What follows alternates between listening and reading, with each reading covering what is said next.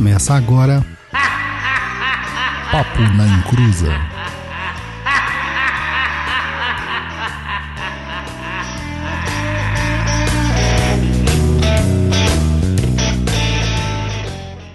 Começou, aqui é Douglas Rainho e Laciate Oni Speranza Voi Centatre. Então tá. Olá pessoal, aqui é o Roy Mesquita e já dá pra fazer roteiro de romance espírita. Oi, gente, aqui é a Luciana e eu espero que no Umbral não tenha corona. ah, tem sim, Lu, foi Ai, criado não. lá. Veio de lá. Ah, não. Olá pessoal, boa noite. Aqui é o Luiz Guenca e eu tô com saudade de ver o meu time jogar. Puta Vai. Corinthians! Cara, Que você acredita que eu não tô, cara? Não tô Ah, com cala saudade de futebol. Quem chamou ele? Cala a sua boca. Quem chamou ele? Luiz, você convidou esse cara hoje? Não, eu tô com saudade convidei. de comer um, um hambúrguer, na, sabe, na hamburgueria, falando besteira, mas. Ah, para, eu tô com saudade do meu Coringão. Ó, aproveitando que você falou em hamburgueria, se Ah. tiver alguém aí que seja é, sócio, proprietário, dono do Doc Burger no Tatuapé, patrocina a gente. Você acha que eles vão ficar ouvindo a gente, mano? Ah, vai saber. Doc não. Burger, eu amo vocês. De repente tem um macumbeiro lá, né? É, vai saber. Então vamos lá, pessoal. Hoje no programa número 72, gente. 72. Daqui a pouco hoje a gente já faz 100 aí. E vamos lá. Os habitantes do astral. Será que é tudo invenção dos romances espiritualistas? Saberemos depois dos recadinhos do Luiz.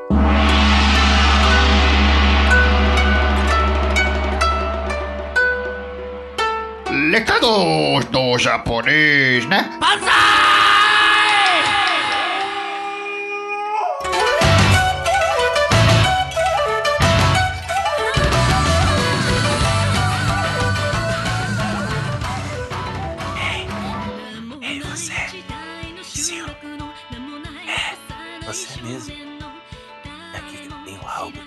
falar. Estamos de volta aqui ao vivo com o Papo na Encruza. Ah, meu Deus, como vocês sentem saudades da gente ao vivo aqui. O que, que eu vou falar pra vocês? Galera, o que acontece é o seguinte, que alguns convidados é, não têm agenda pra entrar ao vivo aqui e a gente é, precisa se adaptar aí para poder estar tendo o convidado do programa do Taoísmo, é um marco em nossa carreira podoquestal. E agradecemos muito a todos que estão conosco. Nosso convidado não podia estar ao vivo, por isso que o nosso programete foi gravado aí, dando um retorno para vocês. Enquanto estamos em quarentena, tentamos produzir. O Roy e a Luciana estão fazendo várias lives com pinturas de Exu para vocês. Uma melhor que a outra e tá muito, muito legal.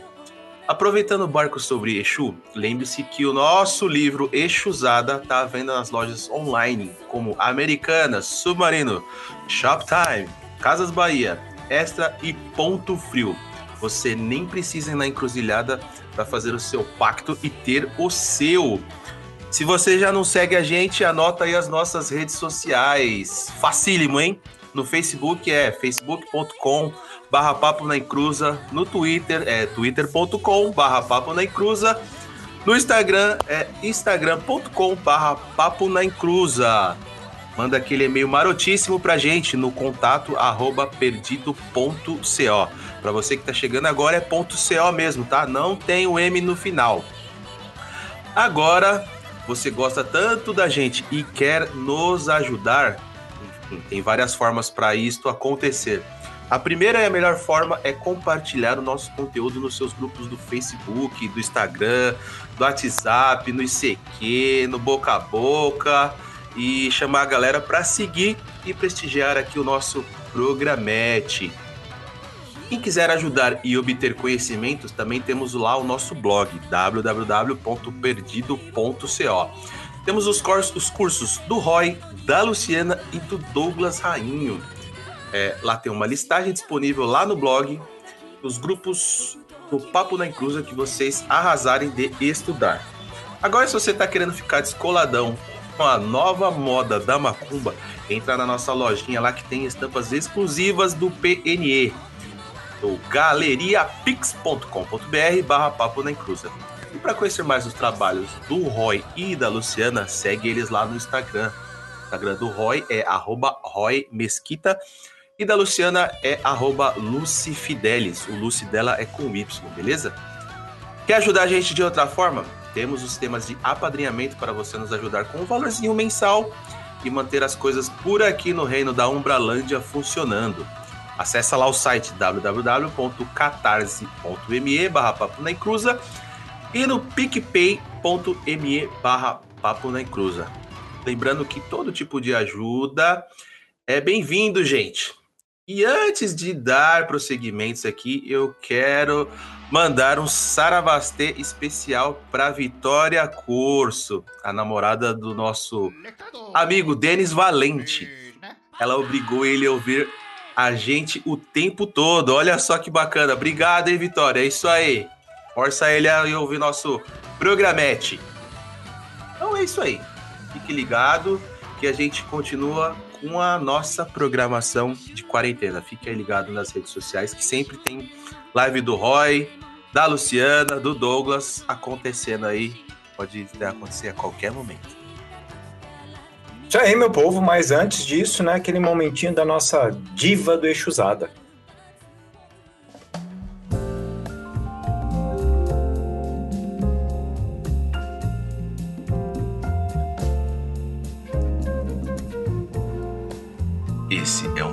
Para agradecer você, sua linda, sua maravilhosa, a definição da perfeição em forma de pixels. Em todas as encruzas da vida, passei e não encontrei alguém como você. Só você, nossa diva, nossa musa, nossa deusa, Luana Tobias Itikava. Esse é um programa para vocês, como todos os demais. Nossa apoiadora na categoria Exu Chama Dinheiro. Muito obrigado por nos permitir estar a seus pés. Me pisa, me pisa, me pisa. Nossa deusa.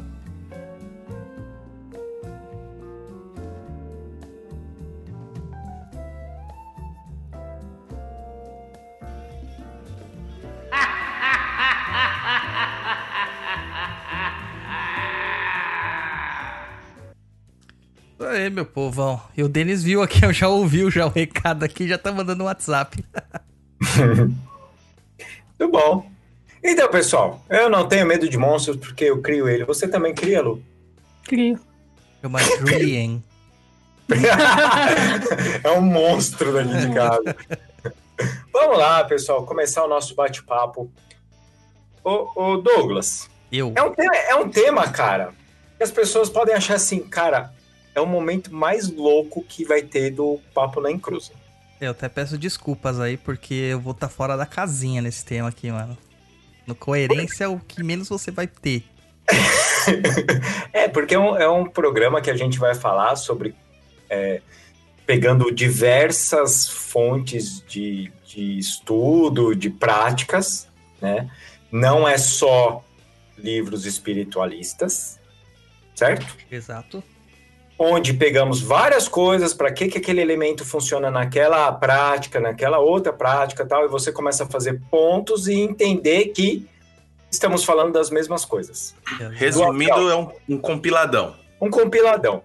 Várias pessoas que fazem, trabalham com viagem astral, que costuma dar suas voltas aí no umbral da vida, Nós. é, costuma é, falar dessas, dessas entidades, desses espíritos, dessas visões, que a gente vai começar a falar agora. E ó, Certo. e ó que eu vou pegar bem leve, hein? Isso, a Eu tô, gente vai eu tô pegar na lá, versão for nubs. pra não- até para não assustar a galera, né? Pra entender que, que acontece, até porque, se você for pensar, eu vou levar um pouquinho pro ramo da arte e tal, quando a galera usava umas drogas pesadas para ver coisas, e elas pintavam aquilo, quem não vai falar que pode ser que ela tenha visto um, um deslumbre ali do, do plano espiritual? A gente nunca vai saber. Mas que é muito parecido com essas visões, ou com isso que a gente vai escrever agora, ou escrever não, falar agora, é isso aí. É isso aí, porque escrito já tá na pauta. Escrito já tá na pauta, pra gente não se perder. Isso aí. Como que a gente começa, Douglas, mostrando esse mundinho aí pro pessoal? E é, bem parecido com esse nosso mundo, só com criaturas mais assustadoras. É, o Upside the World, né? Do Stranger. Things. É, é assim, gente, é, o astral ele é muito amplo, né? Bem Uhum. amplo mesmo. A gente não consegue contextualizar tudo ou sintetizar tudo sobre o outro plano, o plano astral, o plano espiritual, o plano dos mortos. Até porque é, a gente só tem vivências mais próximas da carne e das zonas que estão mais próximas da carne. A gente não tem como chegar até as zonas consideradas angelicais ou superiores e tal, tal, tal, tal, porque nós não temos capacidades de adentrar nesses espaços. Até quem faz viagem astral sabe que a dificuldade para sair do corpo já é grande. É Para conseguir se afastar um pouquinho do seu corpo é maior ainda. Imagina ir para a lua ou para outros orbes ou ainda outras dimensões. É muito Posso só adicionar uma coisinha aí, Claro. Douglas? O Saulo, uma vez contando, que ele até fala, né, pra gente tomar muito cuidado, quando a pessoa fala assim, ah, eu vou pra Júpiter, eu vejo Jesus, eu vou. Ele fala assim, "Gente, toma um pouco de cuidado, porque ele falou assim que uma vez ele fez um- uma projeção que ele falou que ele queria ir até a Lua. Já que todo mundo ia, por que, ele não podia ir? E ele falou que ele foi.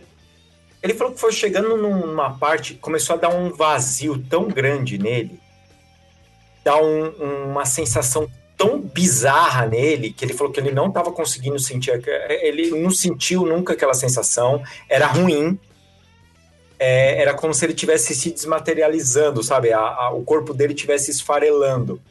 É. E ele, ele pediu, ele falou, não, por favor, gente, me, me leva de volta. E ele falou que foi explicado para ele, falou, olha, é, vocês estão tão impregnados com a matéria, com o pensamento, com tudo isso, para vocês irem até a Lua, que é uma coisa que vocês veem, é complexo. Isso porque nós conhecemos a lua, né? Exato. Aí ele falou assim: é complexo. Então, essa galera que vai, não estou falando que vão ou não vão, mas desconfie. Essa galera que toda noite vai para Júpiter, e vai para Marte, e vai para fulano de tal, Beltrano de, de tal. E ele mesmo fala, gente, normalmente eu acordo à noite, eu tô ou em casa ou no meio do umbral zoado. É o Zé Droguinha.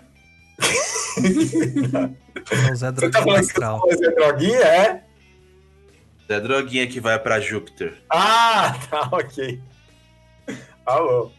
Então, isso que o Douglas está falando aí, para vocês entenderem, uma pessoa que há mais de, de, de 30 anos trabalha com viagem astral. A gente falou que o cara é velho, mano.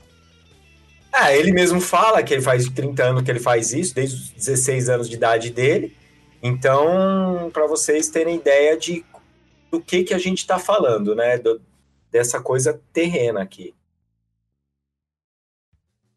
Isso aí. É, é pra eu continuar? Essa Pode é a deixa? continuar, eu deixo. É, é, tá bom. Não, é que a gente tá meio destreinado, né? É, não é o silêncio eloquente. Então vamos lá. Então, pra gente falar sobre o astral como um todo, a gente fica muito, né, cerceado de, de, de ferramentas pra isso. O que a gente pode falar são as zonas mais próximas a nós. No caso, o mais próximo a gente é o próprio plano zero, que é a crosta, né? Ou o umbral. Este é o lugar que a gente é bem familiarizado. Ah, O que a gente conhece, na verdade, de mundo é só uma faixa. Então, isso que nós vemos aqui materializado, né? O plano terreno, a, a, a natureza que nós conseguimos apalpar, né? Essas coisas, elas são apenas uma das camadas que a gente tem do universo. A gente vê as estrelas, vê o sol, vê a lua, vê é, toda essa questão mais física. Mas existem diversos outros faixa, outras faixas vibratórias que elas são, segundo algumas tradições, interconectadas, ou melhor, elas fazem interseção umas com as outras. É como se fossem várias camadas, né? Uma, uma cebola, assim, várias camadas. Só que elas vivem, né? elas, elas coexistem em vibrações diferentes. Por isso que uma não se cruza com a outra, e por isso que algumas vezes nós temos o vislumbre destas outras é, dimensões, né? Dessas outras vibrações. Para isso, você precisa ter uma certa sensibilidade. É o que nós chamamos de mediunidade. Então você consegue acessar esses planos.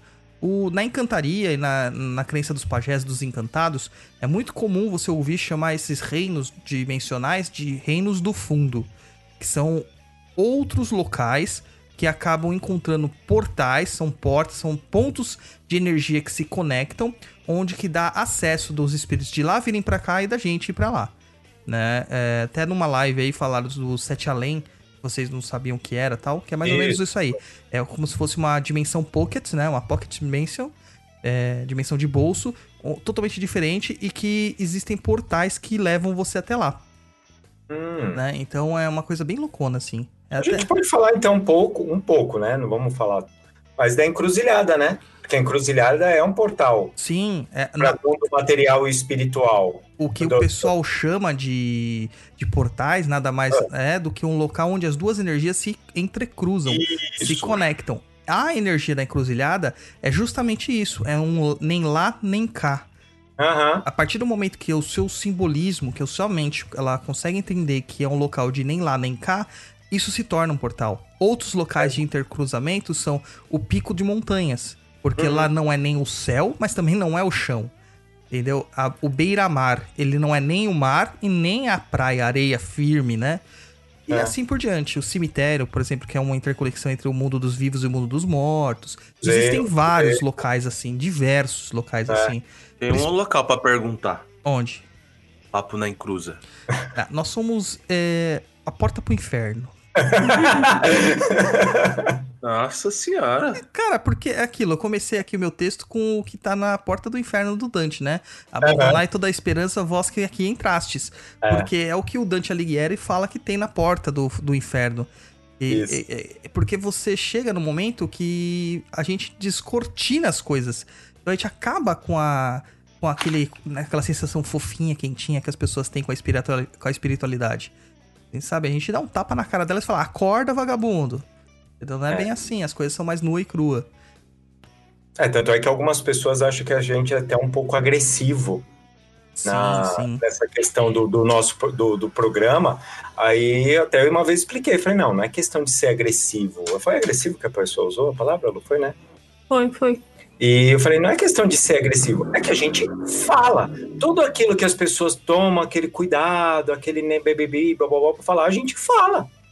É, Aí al- algumas pessoas ficam chateadas por causa disso. exatamente. A gente não tem é, dedos Papas para essas na língua. Também.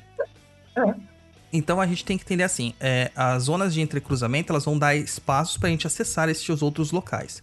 Aham. É, uma das camadas mais próximas, como eu falei, né, é, a- é o chamado umbral, tá? A gente não pode esquecer que cada local tem múltiplas dimensões. Então, na nossa Terra aqui, nós temos diversas dimensões positivas, diversas dimensões negativas. Além disso, tem todo um, um desdobramento em outros orbes, em outros planetas, em outras galáxias, em outros tantas coisas quanto vai aí. Como quem sabe, eh, todo mundo que acompanha o papo sabe que eu não acredito em ETs, mas nesse caso estou abrindo um precedente falando que eu acredito em ETs de formas espirituais. Peraí, co- como que é, Douglas? Eu acredito em ETs de formas espirituais. Hum. tá? Não aquele ET que você acaba domesticando. Olha, eu, ok. Aquele que vai ser escravizado pela gente porque a gente. Ah, é mas tinha o ET e o Rodolfo. Como que você não Meu acredita? Deus! Nossa, aquele era demais. pô. Principalmente quando ele entrava na casa dos outros de manhã acordando todo mundo com buzina na orelha. Então a gente, assim, vamos nos restringir aqui ao nosso planetinha Terra, tá? Porque a gente não consegue nem saber o que, que tá passando na nossa vida, a gente quer saber do universo inteiro. E o umbral, que é uma das camadas mais próximas que a gente tem. E são zonas de é, é, densas, bem densas, negativas. O umbral não é um só, o umbral são vários. E neste, nesses vários umbrais, essas várias frequências vibratórias, a gente vai encontrar diversos tipos de entidades, espíritos e afins. Uma literatura que cita uma vivência no mundo espiritual que é interessante é o Céu e o Inferno do Allan Kardec. Interessante foi eufemismo, tá? Porque é uma literatura chata para um pra caralho. É chato mesmo.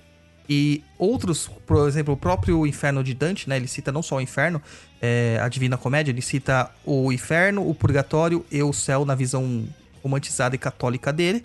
Mas é muito legal de você ver as críticas sociais que ele faz e como isso faz é, reper- repercute com a gente. De algum lugar ele tirou aquilo. Tanto que a Uhum. gente acredita no plano espiritual em um inferno composto de nove, nove níveis mesmo. Isso. Eu- E entra também um pouco daquele negócio, Douglas, do. Por exemplo, tem aquela galera que acredita que existe é, uma vida embaixo daqui da Terra. Sim. Existe um, uma cidade e tal.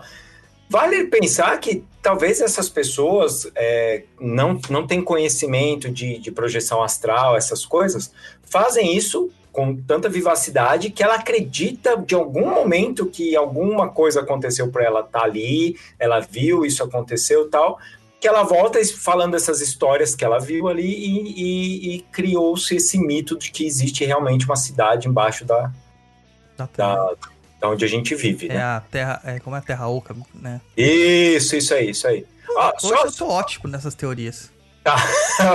você, você se preparou, hein? É lógico. Tem um, um livro, Douglas, bem legal. Ele é espanhol, mas vende na, na Amazon é, pelo Kindle, chamado Simbologia Sagrada: As Chaves Ocultas ah, da História das Religiões. Ele fala exatamente esses pontos que de energia onde as pessoas faziam rituais, onde elas conseguiam fazer projeção, onde elas conseguiam fazer é, oráculo. Sim. E é bem legal esse livro aqui porque ele é um, ele é um estudo acadêmico. E aí, você, quando você começa a falar isso, você já começa a entrar na questão das linhas lei, né? Isso. Das ley lines. Você Isso, entra em questões de portais. É. Nossa, cara, é uma zona que você não tem noção. É Os chakras planetários, como alguns Ih. falam. Stonehenge. Mas só que esse aqui eu tô falando para vocês, ele é Acadêmico. ele é um, é um estudo acadêmico. Ou então, seja, ele, é, ele tem. Ele tá fazendo uma loucura com Com, com, o carimbo da universidade. Isso. ele vai falar de arqueologia, astro-rei, lin- linhas lei, montanhas sagradas, rios de pedra, o paleolítico, como eles trabalhavam com isso, revolução neolítica e por aí vai. Então vocês podem ver que não é uma leitura gostosinha, né? Nem pode ser. Não, não pode Nem ser. pode ser, porque leituras elas não podem te causar conforto. Pra causar conforto, a leitura ela tem que ser um romance, É. tá? Agora, leituras que. Você que- desliga, né, Douglas? Exato. Agora, outras leituras que são leituras de entendimento, de estudo, ela tem que te causar desconforto. É. Senão tá errado. Isso aí. Concordo. É, a um, o umbral, a gente acredita que é uma zona de penúria, né? Uma zona de purgação. Até por causa da, da mitologia muito forte é, cristã que nos faz parte da nossa cultura, não tem como a gente dissociar isso aí. Então a gente acredita que o umbral é uma associação ao inferno propriamente dito. E que seria um local onde a gente vai ficar purgando os nossos deslizes, os nossos pecados, etc, etc, etc e tal. Só que as pessoas esquecem que existem vários umbrais, né, ou desconhecem que existem vários umbrais, e que eles estão muito próximos à nossa vida, são muito similares com a nossa vida, alguns até muito mais avançados tecnologicamente, se a gente pode usar essa palavra, tá? Como, por exemplo, um famosão que é o nosso lar, que é aquele que está nos livrinhos do Chico Xavier. Isso. E muita gente fala assim: ah, eu queria morrer e ir pro nosso lar. Gente, é um umbral ali, cara. Você tá pedindo pra morrer e ir pro inferno, teoricamente falando, né? Então a gente. É, se você vai chegar lá e vai ter que trabalhar para ter comida, para ter casa para morar, é o inferno. Não só isso, cara, porque se você for olhar bem de perto, na própria literatura, ele fala muito isso. Fala. Ele fala muito isso, porque o o André Luiz, ele sofreu, né, ali um muito tempo por, por, por problemas dele mesmo, né? Ele Uhum. causou os problemas dele. E de repente ele é retirado dali e levado pra uma, pra uma zona de recuperação. Vocês acham que essa zona de recuperação seria um paraíso? Não, é o mais próximo possível que ele consegue estar. Porque ele não melhorou estando no umbral, ele só sofreu. Ele começa a melhorar dentro do nosso lar, que já é um- uma colônia instituída no umbral, propriamente forçada, né, formada para educar espíritos que estão no comecinho do seu adianto moral. Uhum. Então, é, eles estão ali, existem espíritos mais evoluídos que ali estão também por, por, por missão, que acabam trabalhando com aqueles espíritos que ficaram pra ajudar. Tanto que teve espírito que tava lá sendo recuperado que fugia pra voltar pro umbral. Porque não voltar. conseguia estar lá. É como se fosse uma casa de recuperação ali, o, o nosso lar. É um rehab. É, é. Tipo isso, porque o cara vai pra lá, aí chega lá, o cara tem que trabalhar, falar gratidão, o cara quer voltar pro inferno. Eu também faria isso. E aí, cara, a gente tem assim, eu eu para fazer um estudo sistematizado, eu acabo gostando muito de usar os- o número 7 pra tudo, né? Então eu defino ah, mais ou menos como se fosse um plano cartesiano, aquela, aquele eixo, né, das ordenadas do plano cartesiano, o eixo Y. Eu tô muito matemático, até mesmo matemática eu tô fazendo.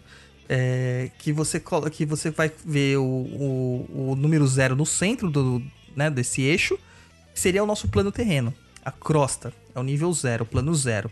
Aí existiriam sete níveis superiores, sete níveis inferiores. Eles não só se restringem a sete, tá? Isso é uma forma didática para a gente explicar como que é o processo no plano astral.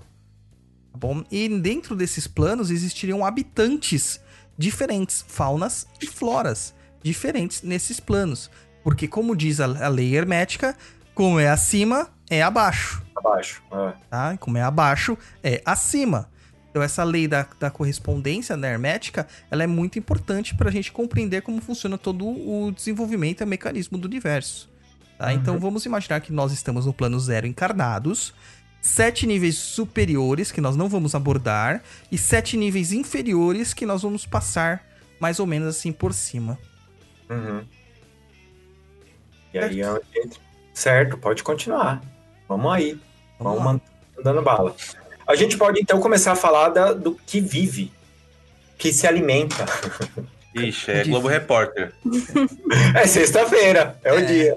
Onde vivem, onde moram, como se reproduzem. Como se reproduzem.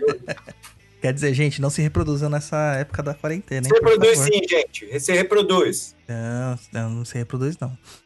Reproduzam. Tá na hora de rezar. É um tá reproduzindo hora... bastante agora. É verdade. É, teria até que ir embora de onde estão morando. É, foi, foi expulso. Eita, é. eita. eita Essa fica pro offline depois. Ah, e daí a gente vai entrar lá na questão das faunas umbralinas. Tem gente falando assim, calma, Douglas, vai com calma. calma, gente, eu só, só, tô, só tô seduzindo vocês. Ó, agora a gente vai começar a entrar. Deixa eu só explicar o pessoal tá pedindo calma para você, Douglas, que às vezes as pessoas estão com medo.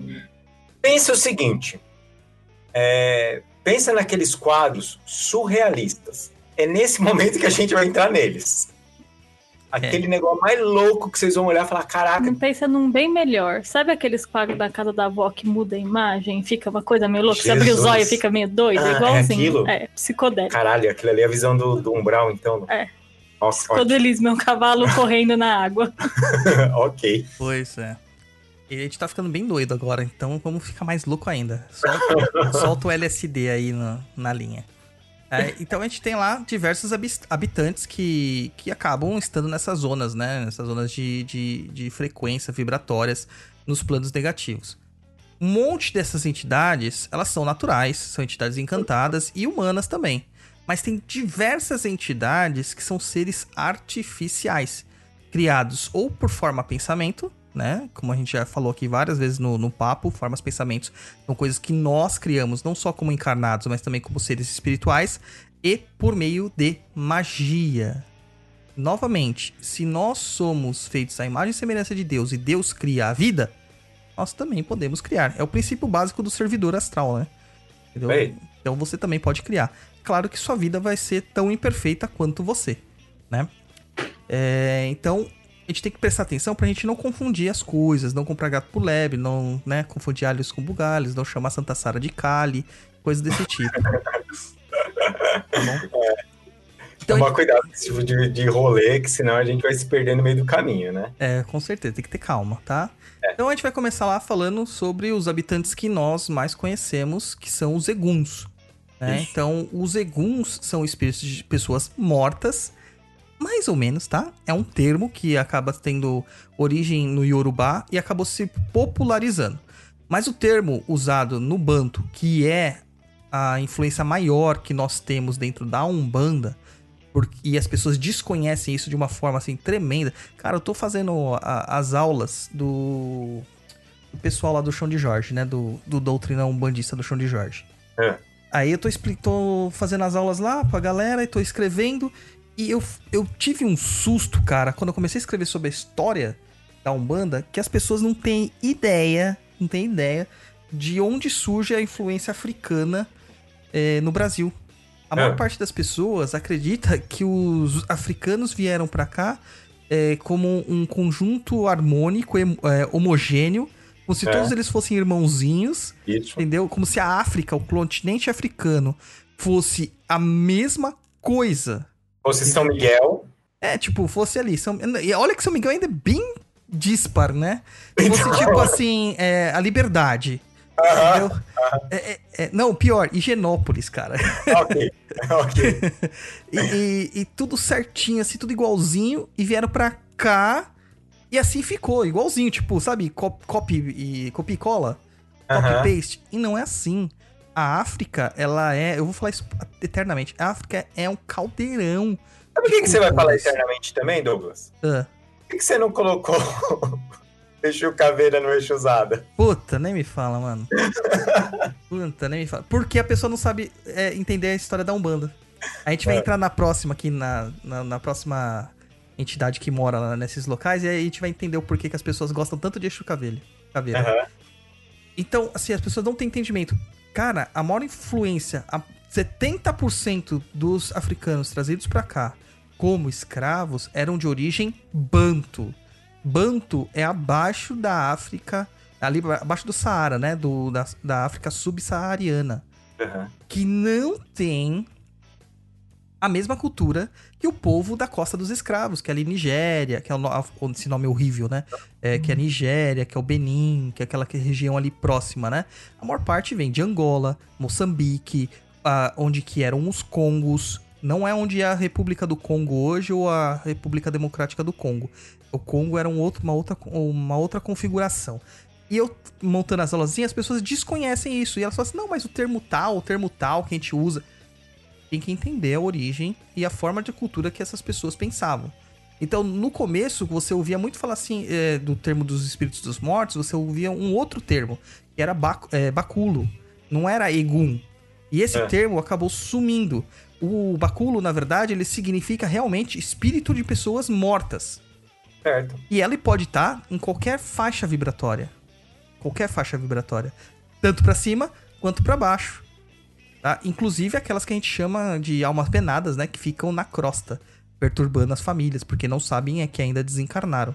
Então, os eguns, ou espíritos dos mortos, são aqueles espíritos que ainda não têm a noção é, do seu desencarne, ou não aceitam o seu desencarne de certa forma, são ainda ignorantes per se, e eles acabam ficando presos às zonas negativas e muitos ficam presos às crostas, que é o plano zero, o plano do, dos vivos aqui, e que acabam causando vários tipos de obsessões. E eles são os bucha de canhão.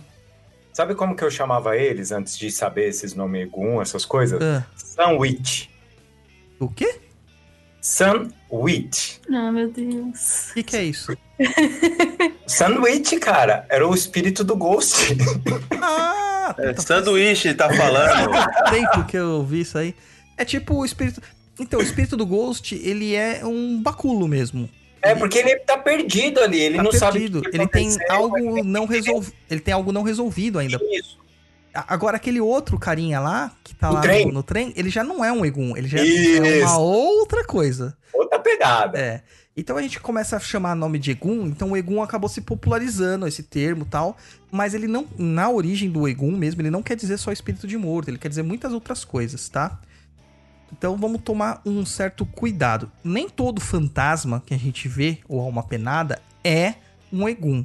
Pode ser simplesmente um Lemuri, que a gente vai falar mais pra frente, brincando, né? Brincando, pregando peças. É. Então temos que tomar cuidado de achar que tudo é fantasma, tá? O... Será que é esse negócio de, de pregar peça, aquele negócio da tela mental, dele conseguir pegar sua tela mental dos seus medos, então transforma naquelas coisas para te assustar? É, isso também, cara, mas o, o Lemur, a gente vai falar mais pra frente até deles, eles são é. muito brincalhões, são o que a gente chama de espíritos zombeteiros, né? Tá. Então, o, existem alguns eguns que têm capacidades de plasmar, mas eles estão muito mais presos à matéria. Você lembra que o Sun não conseguia é. manipular o objeto sólido? Uhum. Ele só conseguiu manipular o objeto sólido quando o sentimento dele se colocou de uma forma tão forte, ele sentiu um impacto emocional que daí ele conseguiu se mani eh, manipular, né? Tanto é que ele fica praticando aquilo, né? Na hora que ele viu o cara que morava no trem, Sim. ele ficava mexendo cara, batia no cara que tava tomando latinha de, de, refrigerante, batia no jornal. E ele, tipo, caraca, dá pra eu fazer isso. Sim, é o zombeteiro, entendeu? Tá fazendo isso só pra causar o caos ali. É. o, o Egum, ele nem sempre ele tem essa capacidade. Ele tem uma capacidade mais de perturbação, de ficar falando no mental, é, de causar algum, alguma manifestação de um poltergeist, assim, vamos dizer, é, ah. por causa da emoção dele que não está bem resolvida. Por exemplo, ele chega na casa dele e vê lá que colocaram um prato na mesa, não é para ele, é pro outro marido que agora casou é. com a, a, esposa que ele deixou. Aí ele fica revoltado, o prato quebra, entendeu? Essas coisas. Isso acontece no filme do. no filme, no livro do Nosso Lar, quando o André Luiz vai visitar a família e ele vê umas coisas lá, ele começa a vibrar errado, eles correm com ele, porque sabe que senão ele volta pro umbral, umbral zoadão rapidão. Exato, exato. E então os Eguns, eles têm essas questões. Eles são usados como bucha de canhão o tempo todo em trabalhos de magia. Tanto por encarnados quanto por desencarnados. Tá? Então é como se fosse aquela infantaria que vai na frente do, do da guerra, né? Nos processos medievais a gente vê muito isso. Vai aquele isso. monte de imbecil na frente só pra cair. Você vê todo mundo colocando lança, né? É. Os caras vão para bater na lança. Por quê? Porque os que vão vir atrás vão os subir nas costas deles é. para passar a barreira. Entendeu? Como ponte. É, então tem essa. É a mesma coisa com o Egum, tá? Então eles são a infantaria nos processos de obsessão. Sempre... Esse, esse é aquele que a galera consegue escravizar, né? Sim, eles são muitas vezes escravos. Né? Ah, é... Assim, não, eu tô dizendo até o encarnado mesmo, o escravizar alguns para fazer trabalho. Inclusive na, na, na, Umbanda, na magia da Umbanda, você tem ferramentas para fazer isso. Uhum. Entendeu? Aí vão falar, ah, mas Umbanda é paz e amor, Douglas. My balls. Porque se você entendesse a origem banto da Umbanda, uhum. você entenderia que as coisas não são bem assim. É verdade. É, aí, então eles são usados para trabalho de magia o tempo todo. Eles vão ser a primeira linha, né, de, de ataque. E uhum. vão minando as, os, as proteções das pessoas, cansando elas, até que os outros espíritos acabam causando um processo de obsessão mais complexo. E eu acho que tá dando retorno no microfone de alguém aí. Sério? É, e aí também a gente pode ver que eles pode causar uma obsessão um pouquinho mais simples, é, só por não ter esse entendimento, ser esses espíritos que estão perdidos, penando, né? Estão almas penadas. Mas eles não são essencialmente malignos. Eles são mais espíritos em sofrimento, por isso que eles são facilmente manipuláveis. Tá. Eles estão ali no meio ali, vão, vão. Às vezes o cara nem sabe se tá morto, às vezes o cara vai pelo medo. É, a maior parte das vezes ele vai por quê? Porque ele se sentiu tão abandonado durante tanto tempo é. e de repente chega alguém oferecendo algo para ele e ele sente que ele está sendo acolhido. É aquela teoria que a gente vê muito acontecendo das pessoas que têm aquela coisa de pertencer a um grupo de qualquer forma, mesmo que ela esteja sofrendo bullying o tempo todo, né? Ah, tá. É mais então, gente, é esse que quando vocês acendem a vela sem propósito dentro de casa, aparece, porque acho que é a luz da iluminação do nosso lar do pessoal indo buscar eles. É mentira, tá, gente? é mentira. Tô só zoando. É, não. Tô só zoando. Por favor. Sabe? É, a galera às vezes leva a sério o que eu falo. É, esse é o problema, as pessoas levam a sério. Cara, é um bate-papo. Papo na cruz, é isso, é um bate-papo. Os pessoal, os pessoal, pessoal acredita que você desenha. É, que loucura, gente. Então, mano, coisa é doida. É. Ah, pensa nessa galera, Douglas. Essa galera toda que fica, ah, meu Deus, e se eu acender a vela aqui, o, o, o Egum vai entrar, vai botar a piroca no meu ouvido. Imagina essa galera falando assim: não, eu amo Exu. Vai lá trocar ideia lá, 15 minutos com, com o Exu lá na, na encruzilhada pra você ver que você volta torto. Não, inclusive ele deve estar com a piroca agora no seu ouvido, né? no meu não, porque eu já fiz banimento. Ah, tá, entendi. Eu faço banimento porque eu tenho medo de colocar a piroca na minha, na minha cara. Aí a gente vai para aquela questão. Egum não é maligno. E muita gente tem medo de Egum porque acha que é um espírito do mal. E não é bem não, assim. O que vai acontecer com a maioria das pessoas quando morrerem? Vai ser tudo Egunzinho. Todo mundo vira Egum. Todo mundo ah. vai dar uma passadinha no umbral. Aí. E aí a gente eu, pode... eu não. O, o Luiz não. O Luiz, ah, porque o Luiz, para aguentar tanto tempo Douglas. Cara, eu vou, eu vou direto pro céu, sentado ao lado de Deus. Boa sorte. Certeza, Boa sorte. Caraca, Douglas. e aí a gente pode falar daquele outro. Que assim, o que eu aprendi quando eu comecei a frequentar a Umbanda. Um monte de coisa. E tinha os Kiumba. Os Kiumba é mais perigoso. E outra coisa que todo mundo confunde, né? Ah, Kiumba é. e Egum é a mesma coisa, né? É, isso. Mas não, falaram para mim. Quem falou, falou, não, é, é, perigoso o negócio. É perigoso. Entendeu? Porque o Kiumba, né, é da, do Banto, ele significa crânio ou caveira. Aí vem o fetiche para as pessoas pelo Exu Caveira. Isso. Entendeu? Porque a visão que você tem de Ukiumba é de, um, de uma pessoa que foi sugada em suas energias a é. ponto de ficar com uma aparência cadavérica. Eu vou falar uma uhum. coisa muito horrível aqui, mas tipo a figura do Cazuza no final da vida dele. Isso. É, é mais ou menos isso. É como se toda a vitalidade dele foi. Fosse sugada, né? Fosse sugada. É. Então ele fica ali pele e osso, entendeu? Basicamente isso. E o Kiumba é isso. O Kiumba é um dos seres que é mais utilizado nas magias Banto originalmente. Inclusive, existem hoje, né, os, a, as regras de Palo é, em Cuba, no Caribe, etc e tal, que tratam literalmente sobre domesticação de quiumbas, tá? Eita, é, tô sendo, né, fazendo uma metáfora aqui, mas é bem por isso por aí. Você vai ver nas engangas deles que eles aprisionam espíritos de mortos para que eles cumpram com as suas com as suas vontades, né? Eles chamam de infumbi e depois que esse espírito acaba virando um escravo dele, vai virar o enfumbe, um e no final.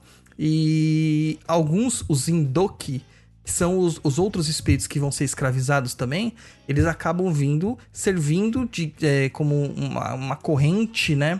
É, seguindo o líder, que é o Infumbi, ele segue esse líder para dar direcionamento nas magias que o palheiro, né, o paiejo ou o maiombeiro vai fazer. Que são os caras que praticam palo majombe, por exemplo, ou outros tipos de palos, né, como o kimbissa. Caramba. Isso, Aqui, ó. Pode falar. Isso é tradicional da magia banto. Isso acontece lá. E como a Umbanda tem esta questão banto, na Umbanda também acontece. Na nossa trunqueira. O elemental que a gente põe na trunqueira. Pra tomar conta ali, né? Exato. O, o Guilherme falou aqui, ó. Não colocou Exu Caveira no Exu Usada porque vai fazer no livro todo para ele. Matei a charada. Tá vendo, Douglas? A gente vai fazer. O livro vai ter uma página. e a gente vai vender pelo valor do Exu Usada. É, não, vão vender mais caro, porque falaram tanto disso que vão ter que pagar mais e, caro. E posso falar uma coisa, Douglas? Eu tive uma ideia melhor ainda. Vai Senta que lá vem história. Não, vai ser em PDF, que a gente não vai precisar imprimir nem enviar vai ser mais caro e não vai dar para as pessoas fazerem cópia? Para mandar para os amiguinhos. Sabe por quê? Por quê? Vai o CPF dela e o nome dela completo no meio da página. Ótimo. Ótimo. Eu acho justo a gente lançar isso mês que vem. Vamos fazer. Vamos. Vamos. Vamos fazer. Eu quero ver quem tem coragem de pagar. Falaram tanto. Agora quem vai tirar o sono de vocês somos nós. Vamos voltar. É, a palavra quiumba, né, que, te, que a gente traduziu aqui, também em algumas terminologias a gente escuta falar criumba ou quirumba, também tem essas formas de escrita. É, tem uma outra tradução, que é como espírito noturno. Então, Olha. É, é, um nome que a gente fala assim: ah, mas eu só vejo fantasma à noite, né? É, os espíritos malignos só saem à noite. Por quê? Porque a irradiação da luz solar, né? Ultravioleta tal, causa dano nos corpos espirituais desses, desses seres.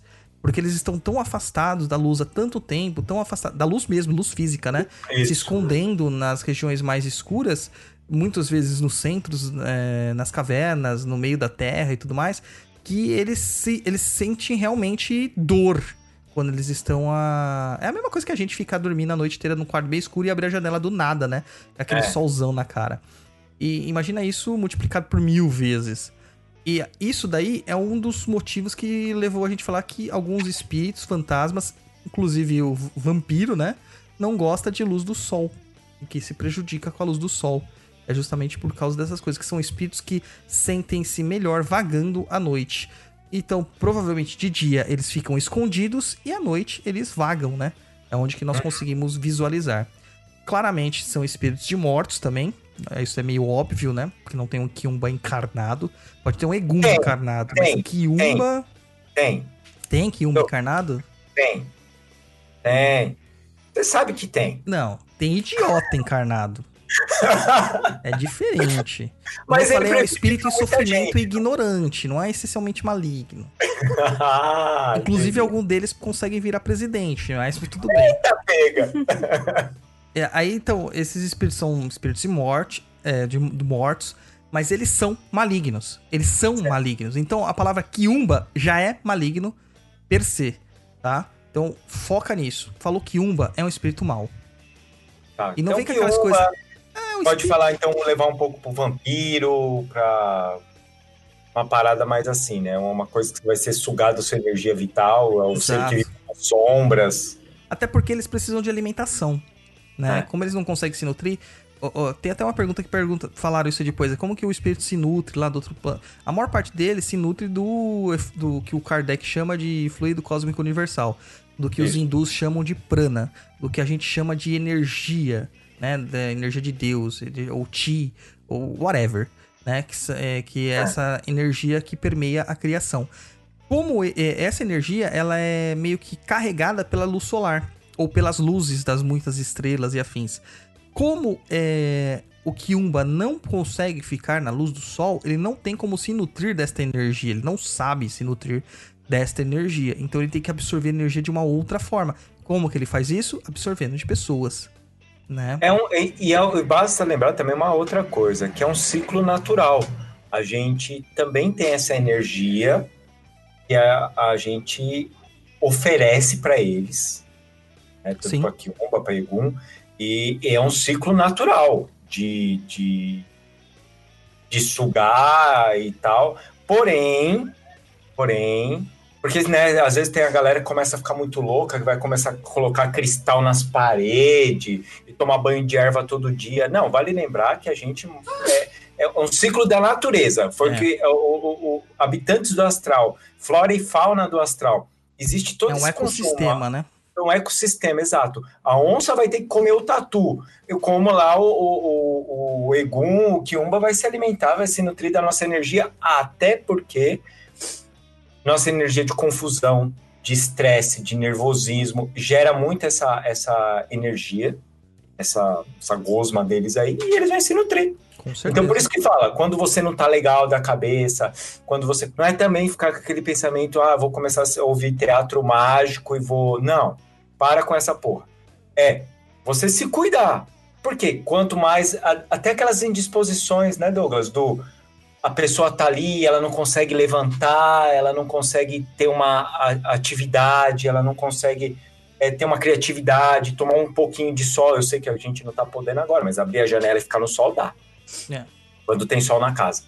É, a pessoa não tem essa vivacidade porque alguma coisa está sugando ela ao ponto de não querer também deixar. É, é, tem uma, uma parada que eu já vi em livros espíritas, quem faz viagem astral ou projeção fala a mesma coisa. Essas entidades, Kiumba, o Kiumba e os Eguns, mais os Kiumba, eles se apropriam das pessoas. É meu. Exato. É meu. Então, ele é, pensa naquelas pessoas que não tem proteção nenhuma, que é um cara que acorda, vai trabalhar, tem estresse, chega em casa e, e, e só vive nessa essa roda louca aí da vida. O Kiumba pega e fala assim: esse é meu, ninguém mexe. Por quê? Ele sabe que ali tem uma energia ali dos vícios do, da pessoa, os sentimentos, as raivas, e, e ele fica ali sugando é a dele. Oi? É a marmita dele, né? Exato. Por isso que a gente brinca, né? Marmitinha de tal coisa, marmita de tal coisa, ou pilha de quiumba, né? Que a gente brinca. Sim. Porque é esse. É... Eu, tô, eu tô falando isso porque não é para assustar as pessoas. É sim. Mas é porque não, é, a gente tem que tomar cuidado com o que fala, às vezes, porque senão a galera entra numa pinóia de colocar cristal nas portas para não deixar as pessoas entrar, todo dia tomar banho de ervas, porque, ai meu Deus, alguém vai entrar aqui e vai botar o canudinho no, no meu ouvido e vai ficar sugando minha energia, sabe? E é, é, é, é, a, é o ciclo natural da, dessa natureza da gente.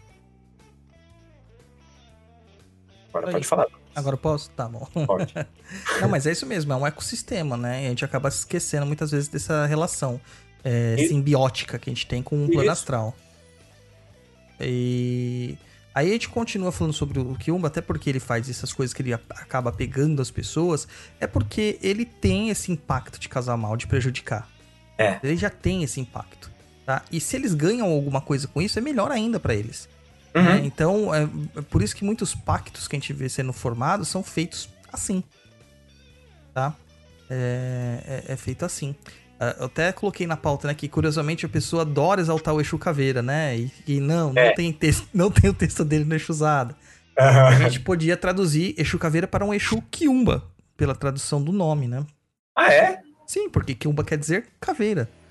Ah, é verdade. Então, é, esses Kiumbas, eles se diferem dos Eguns muitas vezes pela, pelo, pela vibração, pela cor vibratória, né? A cor especular que a gente fala é a cor uhum. que eles emanam, como se fosse uma aura, como se fosse um vapor que eles exalam, que ele tem um tom bem violáceo, é, um violeta quase roxo, né? É como uma pessoa que morreu de falta de ar, né? Os lábios da pessoa ficam roxos, o, o rosto da pessoa fica roxo. Eles são bem assim. Eles são ótimos para escravizar os eguns, que estão em situações de, de, de, sofrimento. É o traficante, né? Que chega lá e fala assim: Ô, oh, tio, toma mais um aqui, ó de graça. É. Aí quando você vai ver, você já tá dependente, né? Ei, Psyu, beijo, me liga. Meu Deus!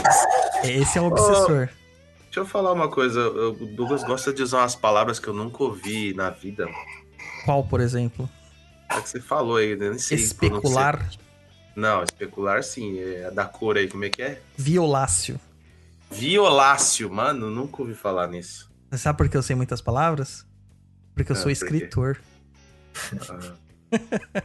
Ó, o Kiko, me dá a bola, a bola é minha. Ah, vai, Porque meu pai me punha de castigo para ler o dicionário. É, é, no meio, né? É, quase isso aí. Rezando e, e, e recitando o dicionário. Agora letra V, violácio, violeta. Então você acaba encontrando que é, muitos desses quiumbas, né, escravizando os eguns e também coletando uma outra condição que a gente vai ver mais à frente, ovoides, né, que são uma, uma espécie de moeda no plano astral. Então o Kiumba acaba sendo o, o lugar tenente, né, ou seja, aquele cara, o braço direito, né, de vários seres que são mais densos. E que muitas vezes as pessoas falam assim: ah, o Kiumba trabalha pros Exus só. Não é bem assim. Existem Kiumbas que trabalham para Exus, sim mas grande parte deles trabalham para entidades bem mais densas, que é o caso dos magos negros e dragões que nós veremos mais pra frente, tá? É, mas eles são completamente insignificantes para aquela categoria que a gente chama de demônios, tá? Então a gente tem que tomar um cuidadozinho e falar assim: ah, os Kiumbas é tudo coisa do demônio, que a gente ouve falar muito por aí, né?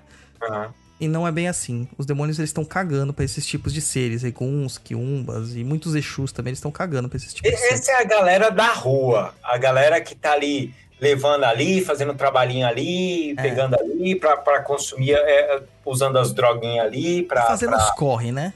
Para fazer os corre, para se manter. É. é então, é, para aquela galera que é muito foda em magia, muito foda em entendimento, tá? E desde que o mundo é mundo, é, entende símbolos, entende todas essas paradas, mano, isso aí, tipo, ah, o cara ali é, tá, tá, ali chateado porque ele pegou no pipi dele e acha que vai ser é, pecador. Tipo, o demônio, foda-se isso. Foda-se, foda-se completamente. Agora, para ele vai estar tá ali porque o cara, como ele tem o negócio do, do, do, do, da culpa, aí sim gera todo aquele negócio de obsessão dessa galerinha por causa da culpa. Exato. Exatamente. E assim, tem que lembrar uma outra coisa. Muitos Exus já foram Quiumbas. Sim. Tá? Então, há um progresso. Há um progresso. É que a gente pode chamar de progresso. Isso aí. Estamos gente, entendidos agora... até agora? Sim, tá, tá, tá leve, tá leve o assunto. Será que já perdemos muitos ouvintes? Não, tá aqui mantendo aqui, ó, firme e forte aqui, é. todo mundo ouvindo aqui no YouTube.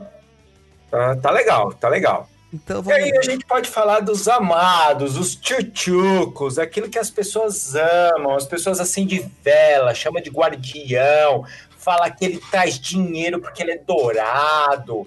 que mais, Lu? Me ajuda, Lu. Ajuda, ajuda. É um anjinho, né? São, não, anjos? São anjos também, Lu? São, são. que mais? Pode porque falar. cuida. Eles cuidam? É. Eles nunca dormem, aqueles que nunca dormem. Aqueles, Douglas, deixa eu te contar, que a, ele é um guardião, ele te ama, ele te trata com um paizinho, mas ai, ai, ai. Se uhum. você pisar no meu pé, eu mando ele que nem um Pokémon te atacar. É, agora tá voltando o Digimon, né? Aí, pode crer. Digimon é mais da hora, porque tem mais evoluções. É, então, a gente agora vai entrar naquela parte que. Como que é que eu falei hoje? As cremosas e os cremosos escutem e falam assim: ai, delícia! Vamos falar dos Exus, né?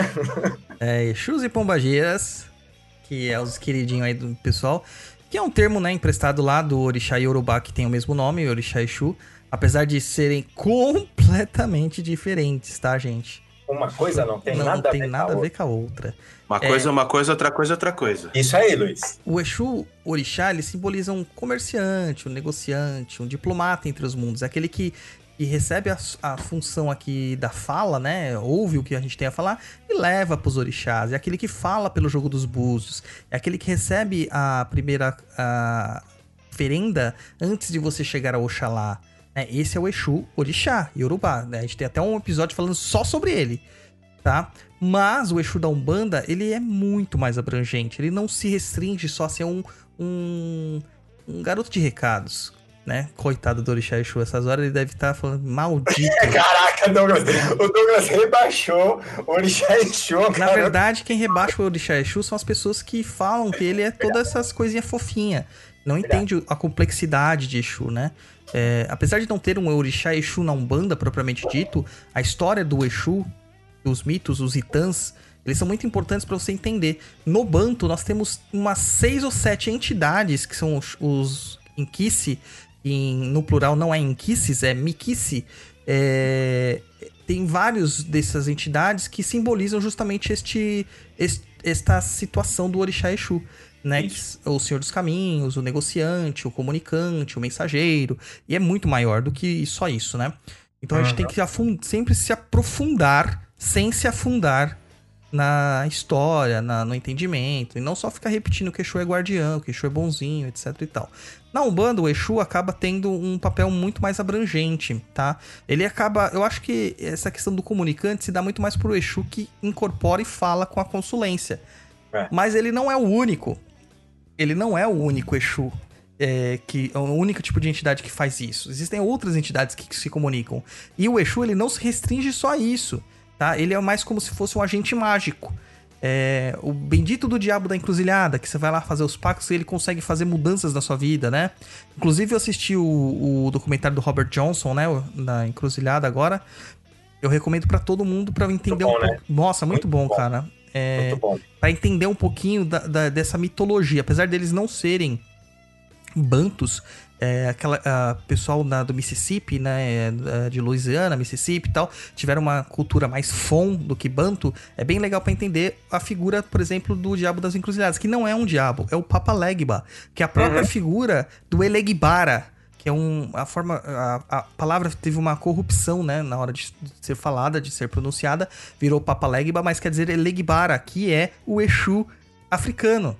Tá? Então vocês vão entender mais as questões do pacto para ver como eles são bem abrangentes. Ó, oh, vamos falando de pacto para as pessoas como nós, nós, nerd, Douglas. Aquele momento que o Douglas fala, caralho, o Roy traz só as coisas absurdas. É. Tem na Netflix um filme que eu assisti esses dias, a Luciana fez assim: Meu Deus, por que você está assistindo isso? Com Ralph Macchio, Macchio Nossa, maravilhoso. Chamado Encruzilhada, que foi feito em 1986, que tem uma disputa dele com Steve Vai no final. Que é o Arauto do Demônio. Isso, gente. Mano, esse é filme é maravilhoso. Filme mostrando ele toda ele na encruzilhada com, com, com o, o, o o guitarrista de blues lá. Willis. Então. Puta, é, mano, que maravilhoso! E, e, várias fases e ele aparecendo. O plano é, de fundo. O plano de fundo desse filme é o Robert Johnson. É Isso. o pacto que o Robert Johnson é, fez. Robert é. Johnson era um bluseiro que não tinha Isso. talento nenhum e do dia pra noite ele virou o melhor bluseiro do mundo. Isso. E morreu aos 27 anos. Vamos, é. Todo mundo que diz que tem pacto. E o mais legal é que quem faz o pacto com, com o Willis, né? Que o Willis também faz pacto. Eu tô contando spoiler de um filme de. Então foda-se. 86, pode é. contar. Quem faz o pacto não é o capeta em si. Não. Quem faz é um enviado dele. Isso. Entendeu? É um. um por, por, por procuração. é muito bom esse filme. É muito bom. Assistam, cara. Encruzilhada. É muito, é muito Fora o blues que toca lá, que é Pô, é maravilhoso, é cara. É maravilhoso. É eu, um filme... eu, acho que o Steve Vai, cara, eu sempre gostei do Steve Vai tocando, né? Mas nesse filme, cara, é tão legal ver a cara dele é. perdendo a disputa que eu vou te falar. É bom, assistam, é legal. Então a gente tem aí que entender que o Exu, a entidade, é muito maior do que só dizer que ele é um mensageiro. Ele faz várias coisas. E assim como ele é maior, existem graus né, níveis, que a gente pode dizer, dentro dessa categoria de Exu e Pombagira, que designa o quão avançado no entendimento ele tem. Tá? E isso eu estou dizendo dentro de uma visão umbandista. Na Kimbanda pode ser totalmente diferente, mas esta é dentro de uma visão umbandista. Isso. E aqueles termos que a gente já ouviu falar muito por aí: Exu catiço, Exu pagão, Exu batizado, Exu coroado, esses termos e tal. Exu catiço é um Exu que é o guia. Tá? É para diferenciar do Exu Orixá. Então, Exu Orixá é Exu e Exu Catiço seriam os guias que a gente chama de Exu. Tranca-ruas, Tiriri, Marabô, Marabá, Mangueira, Capa Preta e etc e tal. Tá? E o Exu Orixá é o Exu, Exu Xu, né? Ele que tem o, o falo na cabeça e tudo mais. Uhum. Ah, então tem essas coisas. Aí temos lá, então, o Exu Pagão, que seria o primeiro nível, né? É, primeiro grau. O Exu Pagão, na verdade, é um cargo. É, é um espírito que era um quiumba, que é por meio do entendimento das coisas que aconteciam na Kimbanda e na Umbanda, né? Como que os processos mágicos eram feitos, os pactos, as trocas, a ajuda às pessoas, etc, etc e tal. Ele resolveu para trabalhar, ele resolveu trabalhar nessa, nessa seara que é a Umbanda e a Kimbanda. E ele conseguiu adquirir vários aprendizados neste processo. Se fosse num caso corporativo, né, numa situação assim, num, num num plano corporativo, nós diríamos que ele é um assistente júnior. É. Aquele cara que passou do trainee, trainee seria o Kiumba, né? Ele tá no assistente júnior. É o primeiro cargo realmente é, registrado da empresa, vamos supor assim. Ele já tem um entendimento sobre os processos, como que funcionam as coisas lá, mas eles ainda não têm total controle do seu emocional. E às vezes eles podem agir por paixão. Entendeu? Então é onde que a gente vê assim, que a gente fala assim, ah, o Exu não vai fazer nada se ele não for é, ativado. Às vezes, a ativação de um Exu é a provocação. Você duvidar dele, você zombar dele, você, sei lá, tipo, não pagar o que você falou que pagaria. Uhum. E aí ele vai agir. E ele não tem essa clareza ainda entre os dois polos, onde ele tá prejudicando, onde que ele tá ajudando. Porque para ele o que importa é o que ele sente. Ponto. Tá? Então eles não têm esses controles emocionais. Então, existem muitos Exus pagãos que tão, são encantados também. É, que ainda complica mais ainda esse entendimento. Porque como ele é um encantado, ele nunca viveu como humano. Se ele não viveu como humano, ele não sabe como é a realidade humana. As dores, os prazeres, uh, sabe? Essas sensações uh, de, de, sofrimento e ao mesmo tempo de, de deleite que nós passamos na vida carnal e na vida humana, os nossos dilemas. Justamente por não saber disso, eles acham que, tipo, a gente é tudo um imbecil. Então eles fazem as coisas para aquilo que eles nasceram para fazer. E se foi algo que nós julgamos mal, ele, ele não, não é mal. Para ele é o que ele tem que fazer. É a natureza dele. E uhum. então isso acaba transformando eles, na nossa visão, muito alienígenas, extremamente perigosos. Tá? Esses que são encantados, eles nunca se tornam Exus batizados, Exus coroados, etc e tal. Eles acabam se tendo um tipo de evolução paralela, que não leva uma nomenclatura. Eles acabam sendo ferramentas é, ou partes de uma ferramenta maior, né? De, são engrenagens de um grande mecanismo para movimentar os processos mágicos e os processos kármicos, com esse nome horrível, e acabam trabalhando no mundo, né? Que acaba fazendo o mundo andar, tá? É, então o Kiumba, depois de um certo entendimento do que ele tinha a ganhar, ele se torna um Exu pagão. E muitas vezes ele vai se tornar um Exu pagão não porque ele acha que é legal ser um Exu pagão, porque ele foi obrigado por um Exu maior a ser é, entre aspas, mu mudar de vibração, né? Dar andamento no seu, no seu entendimento. É, isso que eu ia falar, né? O cara tá ali trabalhando, né? Por enquanto ele só tá lá sendo viciado em energia astral.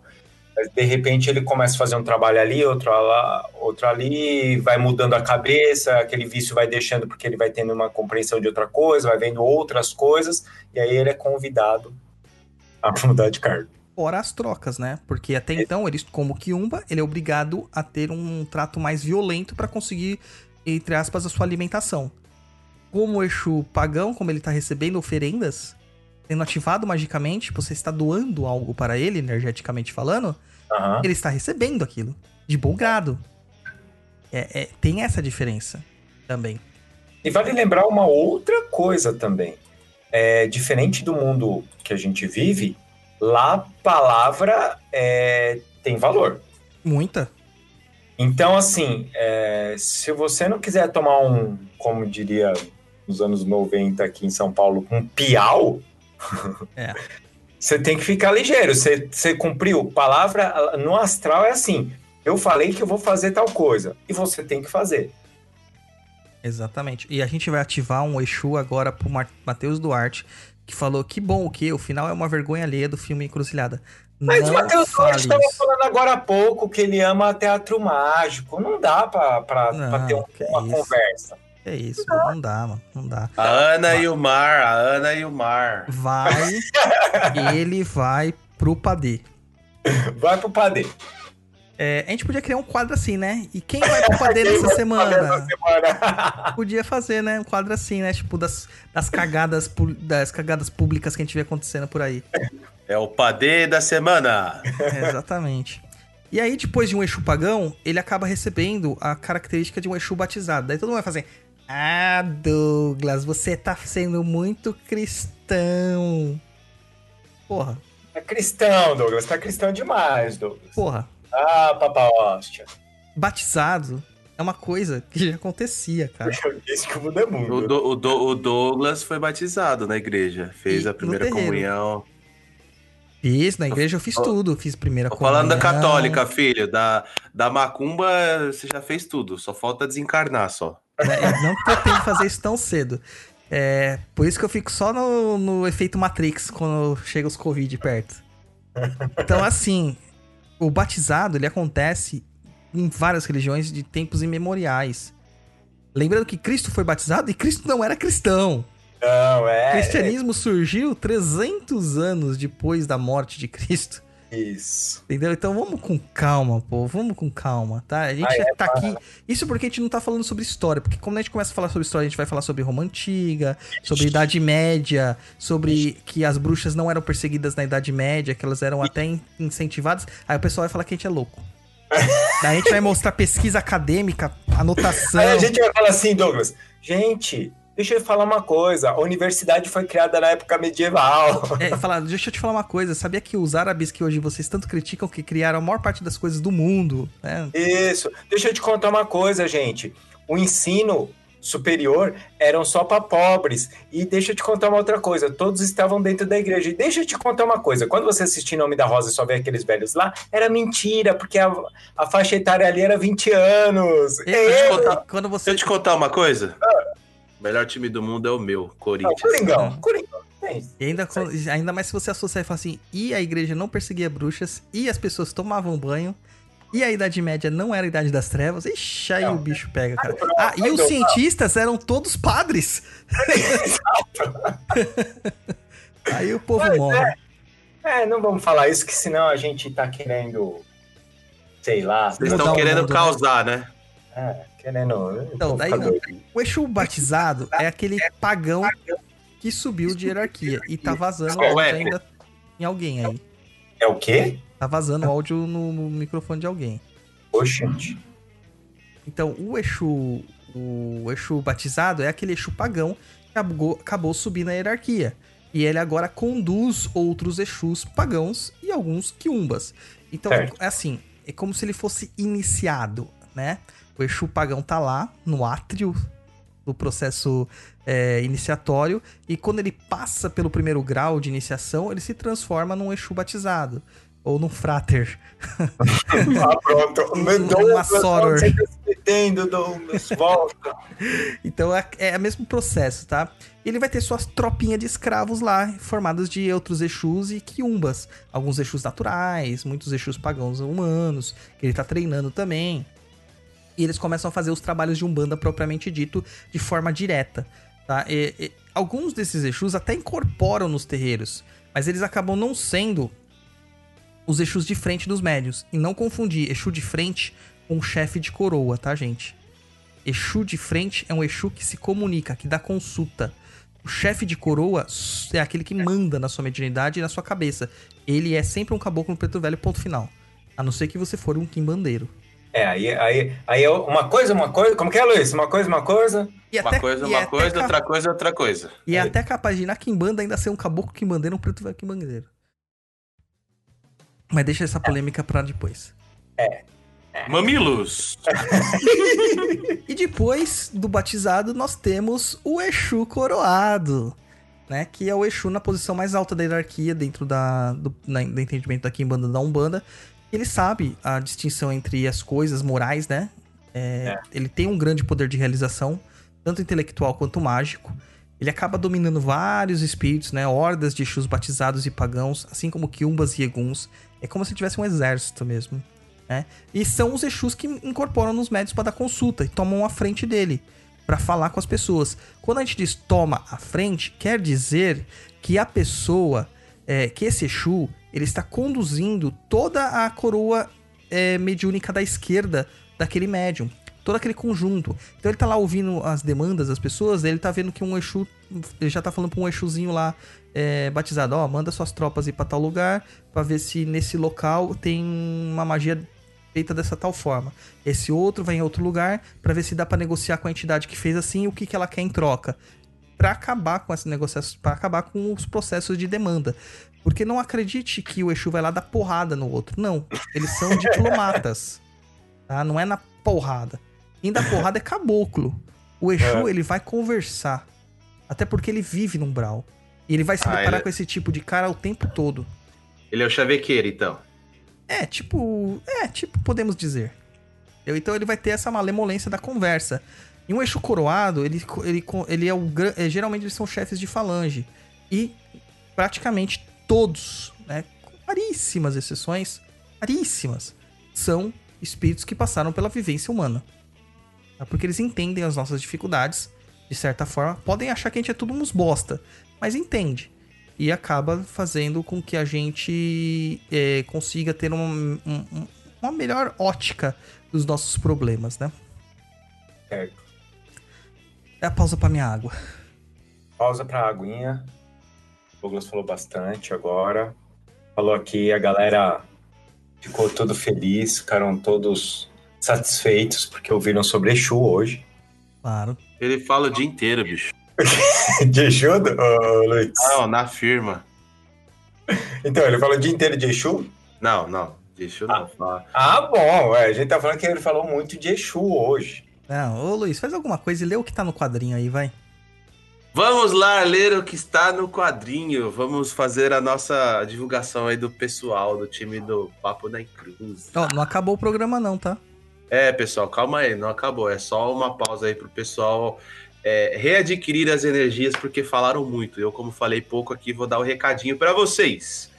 É, então, vamos recomendar aqui os nossos cursos e atividades, vocês que nos acompanham quiseram ainda mais informações do que a gente passa aqui.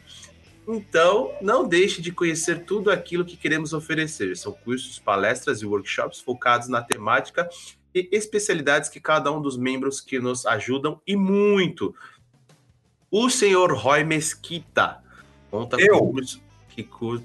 Fala, presente. Presente. Isso. O Roy conta com um curso de iconografia cristã um curso nunca visto antes em terras brasileiras com análise dos ícones dos santos. Você saberá identificar postura das mãos, do corpo, do olhar, o que significam as cores e muito mais, podendo compreender isso profundamente e associar à sua prática religiosa, contemplativa e também mágica. O senhor Douglas Rainho. Aqui. Tem cursos na área de espiritualidade e terapias naturais, com palestras sobre a história da Umbanda, cursos sobre limpeza e proteção de ambientes, workshops sobre cristais na Umbanda, curso de chakras, curso de benzimentos e a tradicional magia brasileira. A senhorita Luciana. Presente. Oferece o curso de baralho cigano em sua ótica pessoal, aprofundando alguns conceitos detur deturpados, indo à frente de onde tudo, indo à fonte de onde tudo começou.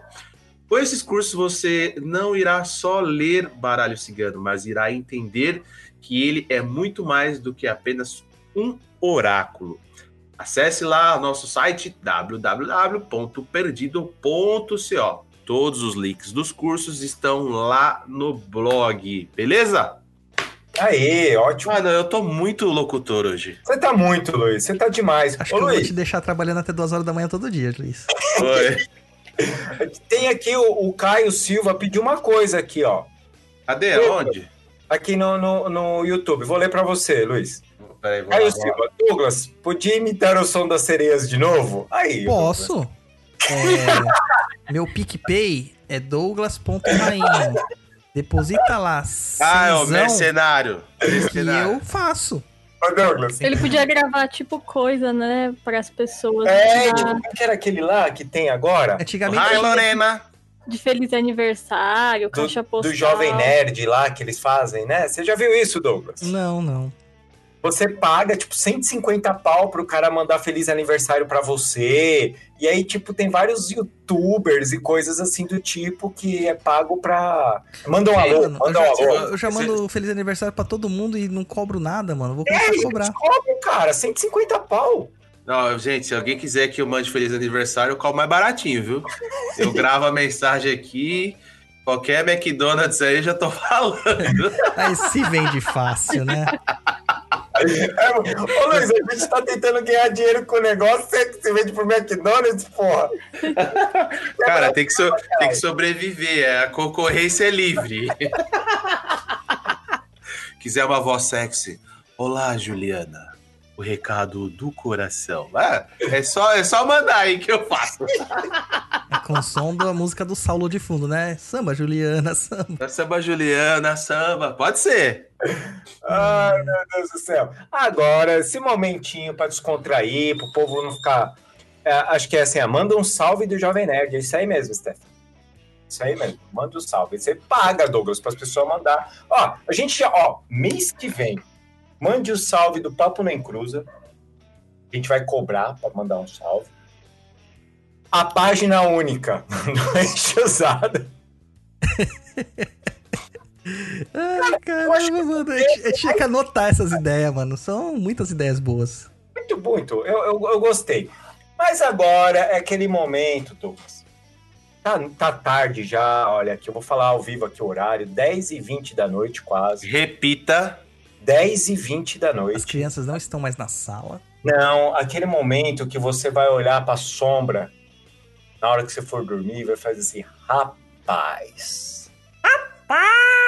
E, e, espero que eles não venham aqui sacudir minha cama. Eles não vão ouvir, mas eles vão mandar alguém ir. Quer apostar quanto que vai ter alguém falando assim, ai, não consegui dormir essa noite? Ah, vai ter. Ih, tem, né, Douglas? Tem. Já, já viu que a gente fala alguns assuntos e fala assim, ai, essa noite eu não consegui dormir, isso quer ir pra gente? Isso é não, O que eu acho mais engraçado é uma combeira falar assim, ai, eu tenho medo de espírito, eu não ando no escuro porque eu tenho medo de espírito. Fala pra porra. Ai, ai, ai. Só vai ver o povo hoje tomando banho de erva de, dormir porque ficou assustadinho. Gente, vou passar uma receita para vocês. Se tiverem medo de dormir, toma uma lata de Coca-Cola que passa. Ah, não é passado não. ah, eu tô tomando é vinho, cara. Eu, eu, nessa quarentena aqui eu viciei no vinho verde. Ah, pronto. vou... pra quem não bebia, agora tá bebendo, então. Cara... Ô, Bárbara, vou puxar sua orelha, viu? Passou, tá passando dos 40 anos, tá voltando a ser jovinho. É, é que... tá achando que tem 18. É, chega pra ficar, indo, agora. ficar voltando bêbado do Clube K. Uhum. Nunca fiz isso, nunca fiz isso. Então vamos lá. Vamos entrar agora para falar deles. Os é, terríveis. As pessoas querem saber. Aqueles Vamos falar de quem? Dos magos negros. Eita. Oh, tem uns autores aí que ganham dinheiro escrevendo um livro só sobre eles, cara. E falando um monte de bosta, né? e é o mesmo autor que te chaveca. Mas tudo bem. Ih, oi. Ih! Para com isso, Douglas. Tá bom, então. Vamos lá. É, o, é porque a gente tá falando de coisa mal, cara. Então eu tenho que fazer o meu tipão mal aqui, entendeu? Não. Eu tô até com os chifrinhos aqui piscando. então vamos lá. É, Mago Negro, na verdade, é que isso que o Roy falou mesmo. É um termo muito popularizado pela mídia. Então você vai encontrar, assim, muitos livros falando sobre eles, é, literaturas estranhas, fanfics criadas por aí, etc, etc, etc. Tá? Então, só que assim, a galera acha que o Mago Negro é quase um demônio, sabe? É, é, é a epitombe do mal, sabe? Aquela coisa assim. Uhum e é o pico da maldade. E não é bem assim, tá? Eles são realmente malignos, tá? São espíritos trevosos, devotam ao mal, mas não existem gente pior ainda. Existem criaturas piores, tá? Então, vamos pegar leve. É, e muitas vezes os magos negros, eles nem são assim tão liberados. Eles são a, a conduzidos, em muitos casos, por entidades mais, digamos, trevosas.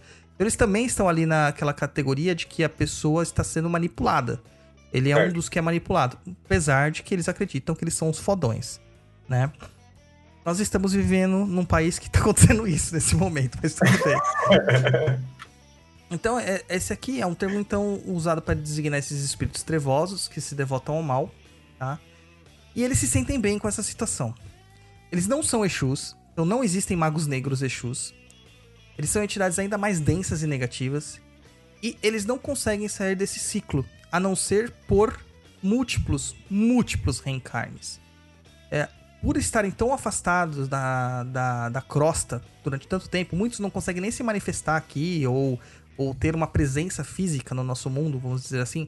Então eles não podem causar uma obsessão direta, eles têm que movimentar as hordas deles para que as obsessões cheguem até nós eles perderam em certas partes as condições de, de, de recuperar, de regenerar suas formas espirituais. E é o que acontece com a maior parte dos espíritos, inclusive com os Exus e Pombagiras, tá? Eles conseguem recuperar suas formas astrais. Tanto que eles se, se plasmam de várias formas, né? Uhum. Eles mudam as suas roupagens e tal. Os magos negros, eles acabam não conseguindo isso. Alguns têm, assim, verdadeiras é, figuras horripilantes, né? Degeneradas. É, a gente que gosta muito dessas coisas de nerd, né? A gente vai ver os Liches, né? Que são. É, não sei se a galera sabe o que é um Lich. Lich é um mago que, por meio de magia, ele acaba tirando o, o a, a, sua capacidade de morrer, né? Então ele vai permanecer vivo eternamente. Só que o corpo dele continua apodrecendo. Então ele vai se destruindo, né? Conforme o, o tempo passar. E os magos negros eles são muito parecidos com isso. Eles se afastam né, da reencarnação porque a reencarnação é uma coisa meio que compulsória. Se a gente se afasta muito tempo da reencarnação, é, a gente acaba sendo impelido a, a, a reencarnar de uma certa forma. E eles conseguem se afastar disso por meio de artifícios é, como a magia, a própria magia, tá? Ou os aparelhos espirituais, que o povo de New Age aí chama de microchip de Egum, né? E o pessoal fala assim, ah, tá chipado, né, hoje em dia. Tá chipado.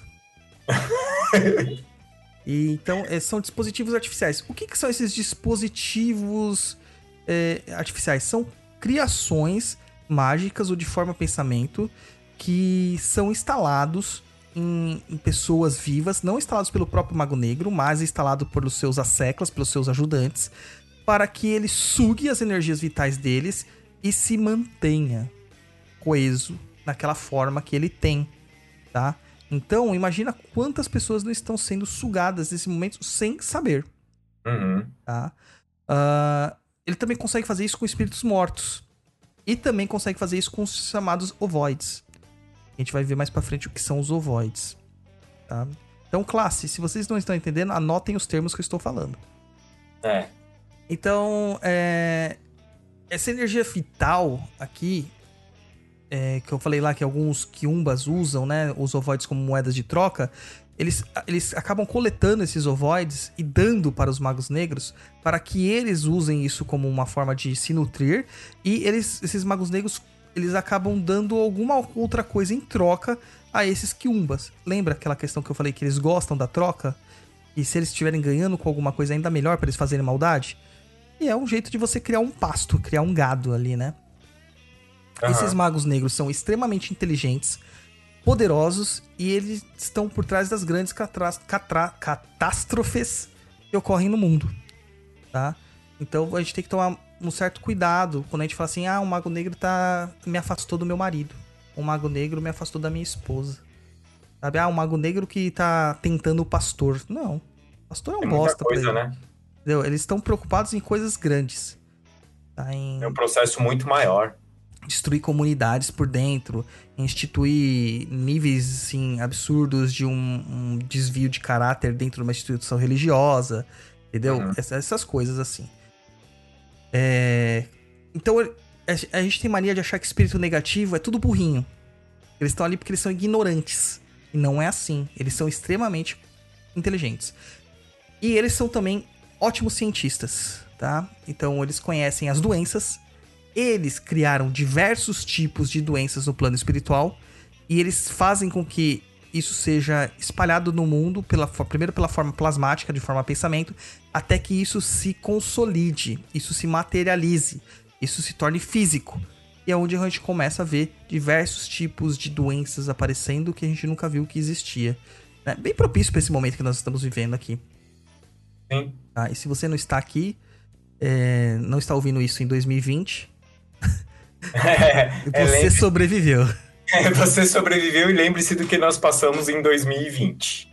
Exatamente. Então, é, quando a gente fala assim que eles podem criar doenças, eles vão criar um, uma ideia do que a doença vai fazer, aquilo se materializa, ele faz como se fosse é, realmente um, um protótipo de vírus, bactéria, etc e tal, astral, tô usando termos relativos, e isso vai acabar sendo colocado pra, na, na mente perturbada das pessoas como uma forma de incubar aquilo. Tipo o Alien, né? Uhum. O Alien põe os ovinhos nas pessoas e de repente explode e aí fudeu tudo. Tá? Então, eles estão preocupados mais com isso, com grandes é, coisas no mundo que para mudar mesmo o mundo de uma forma negativa, tá bom? Então tem que, ter, tem que ter um entendimento. Eles não são bobinhos. Então, esses livrinhos que ficam falando de Mago Negro que tá mais preocupado em derrubar é, médium de um bando médium espírita, mano, tem nada a ver. Tá? Nada a ver. São não, mais cara, preocupados com o, o cara tá se achando demais. É, se achando demais. Tá, tá preocupado com coisas profundas mesmo. Aham. Uhum. E aí nós vamos pro outro termo que é muito associado também, que seriam os dragões, né? E dragão é um termo que acabou se tornando até sinônimo porque de maldade, porque você vê que o dragão é, você vê é, interpretações, né? Iconografia, você tá melhor do que eu pra falar sobre isso, de Gabriel, né? E de Gabriel, não, de Miguel. É, uhum. Geralmente em cima do, do capetão, do Lúcifer, ou em cima de uma serpente ou um dragão. Dragão, isso. E a gente sabe que na, no entendimento antigo, no entendimento medieval, no entendimento antigo também, os dragões eram vistos também como serpentes. Às vezes uhum. serpentes aladas, às vezes serpentes marinhas, às vezes serpentes rastejantes. Não tinha essa, essa coisa de asa, de braços, essa coisa assim mais é, dinossáurica, né? É, é. Vamos dizer. E principalmente no Oriente, o dragão ele não é visto como uma forma negativa, ele é visto como um símbolo de sabedoria, de potência, é, de, de, de, completude, vamos dizer assim. Uhum. O dragão, eles são seres extremamente antigos, ou são espíritos que, que são assim atemporais, é, poderosíssimos. A maior parte deles não veio do nosso planeta, eles acabam vindo trazidos, né? É, é, energeticamente são atraídos para esse planeta de outros locais que já não, não os comporta mais, tá? Então vamos pensar assim: é, um planeta que conseguiu evoluir a ponto de afastar a maldade que existia numa sociedade, o dragão não tem mais como é, contaminar aquela sociedade. Então o próprio planeta o expulsa pela sua questão vibratória. Uhum. E ele vai procurar um local que se aproxima disso, né? Então é basicamente assim. É, a gente tem a figura lá de São Jorge matando, é, dominando o dragão, não matando o dragão, porque ele domina o dragão. E que simboliza a capacidade dele diante dos elementos. O dragão, ele é, ele é símbolo do, do domínio dos quatro elementos básicos da magia, né? Que não sei se a galera tá íntima com isso. Mas é o ar, porque o dragão voa. A água, porque o dragão nada e respira embaixo da água. A terra, porque ele acumula riquezas feitas de metais, né? E o fogo, porque, né, obviamente, ele expele fogo. Então ele é como se você pegasse o, o, o, o, todo o processo mágico. Ele é um dominante da magia de um nível assim excelente. Só falta um conteúdo a ele: o domínio do espírito. E aí é onde São Jorge consegue dominar os quatro elementos na figura do dragão e ele é o espírito. Então ele se sobrepõe a essas energias e ele consegue moldar as coisas da forma como ele quiser. Então, o espírito assim denominado dragão é um espírito altamente evoluído intelectualmente, super poderoso, hiper poderoso, mas que não conseguiu essa determinada evolução no campo moral, né? É, tem algumas pessoas aí da New Age que eles acham que esses seres foram aprisionados por Jesus Cristo, né? Mas o que de fato aprisiona o dragão aonde ele está é a sua alta densidade energética. É. Porque ele é tão pesado, ele é tão denso, que é, se o Mago Negro não consegue chegar até o nosso plano, imagina os dragões. Uhum. Tá? É, e eles se utilizam também, né, de outras formas de, de eles de formas mais sutis para acessar o nosso plano aqui, interferir no nosso plano material, tá? Magia, como a gente tá vendo, todos eles são muito versados em magia e também as pessoas, as entidades que eles acabam tendo como as seclas. E a diferença entre o dragão e o mago negro é que o mago negro trabalha muito com entidades humanas, trabalhando nas vaidades, nos sentimentos, nas emoções, nas paixões inferiores desses espíritos humanos. Os dragões, eles atuam muito com os elementos. Então eles conseguem pegar os encantados elementais. E é um tema para um próximo programa que é muito complexo, tá? E não, não criem casinhas de duendes na sua casa. É babaquice, tá? É, então eles conseguem fazer essa, esse tipo, assim. Eles não vão lá se preocupar com uma obsessão espiritual para se vingar de alguém também, tá? Eles querem derrubar tudo sistematicamente. Vamos acabar com um tipo de religião, acabar com um paradigma, converter tudo em caos puro para eles é, criarem o mundo à sua vontade, a sua conforme a sua semelhança, o seu entendimento e a sua visão de mundo. Alguns relatos que a gente tem dentro do campo místico diz que, ele, que existem apenas sete espíritos desses, tá? Eu gosto, né, desse número, então para mim eu fico confortável em acreditar que são só sete, tá? E outras pessoas dizem que são centenas. Tá? E, eu já tenho uma outra visão também que eu acredito que, assim como os demônios, esses car esse negócio de dragão seria mais um cargo, propriamente dito, do que uma entidade que tá lá desde tempos imemoriais. Pode ser que são entidades realmente são entidades muito antigas, mas essas entidades elas mudaram conforme os milênios, vamos dizer assim, né? Conforme os milhares de anos de existência do universo. Douglas, eu vou complementar aqui você está falando. Complementar, não, fazer uma pergunta do Fábio Cruz. Vou usar ela agora para não colocar lá, lá no final, porque ele fez uma pergunta aqui. Como dizer de dragões orientais que vão de contra essas energias mais densas, sendo tratados como celestiais? Então, na verdade, eles estão falando de outros seres, né? É, uhum. O termo dragão, a gente aplicou ele a esse tipo de ser. A gente poderia chamar ele de Josefino, Uhum. O termo que nós usamos dragão é porque o entendimento ocidental de dragão é de uma figura maligna e extremamente poderosa. O oriental, ele tem um outro entendimento. A entidade que está lá é outra. A nomenclatura é outra. Tá? Os trabalha de outra forma. É, trabalha de outra forma. É uma, um outro entendimento. Por isso que a gente não pode dizer, ah, o dragão oriental é tão bonzinho, por que, que o dragão ocidental não é? Porque a gente isso são apenas nomes. É. O que eles querem dizer varia conforme a cultura de cada local. Isso. Tá? Bem diferente. Uh, teve a. O Cuteleiro Louco falou aqui, ó. E os dragões invocados por certa vertente de Umbanda? Você sabia disso? Sei, fui iniciado nessa magia. Ah, meu Deus. Pois é. Eu passei mal, cara. Muito mal. Eu acho que eu já falei aqui. Já. Já falei aqui. É, é muito difícil, cara. É, você tá num processo mágico, ter um entendimento, ter outras. É, outros conhecimentos por trás, né? E você vê o que estavam fazendo. Esse, essa vertente mágica ela fazia magia dos dragões. Aí eles associavam o dragão da lei, e pode ser que exista. Dragão da direita, dragão da esquerda, dragão de cima, dragão de baixo, dragão da morte e dragão das trevas. Eita, pega! E faz iniciação para cada um deles, né? Eu não sei se as nomenclaturas estão atualizadas, porque faz tempo que eu fiz. Foi o último curso que o, o criador dessa vertente deu e ele já, tipo, deu metade, o resto foi a irmã dele que deu. E etc e tal, né? Então, logo depois ele desencarnou. E o primeiro processo que ele faz lá, eu sou. Agora eu vou dar uma de Mr. M da magia. da magia New, da Neombanda. Primeira coisa que ele faz, ele pega uma tesoura, que hoje eu, eu uso para cortar fita, né? Ele corta as suas costas num processo simbólico. Ele não corta nada, né? Ele passa a tesoura fechada nas suas costas, falando que está libertando suas asas. Como se você fosse um anjo. Né? Isso acontece também na magia dos sete anjos da mesma vertente. Ou seja, é o mais do mesmo, né? Uhum. Então, gente. Pode. Ó, tem uma outra pergunta aqui do Gabriel.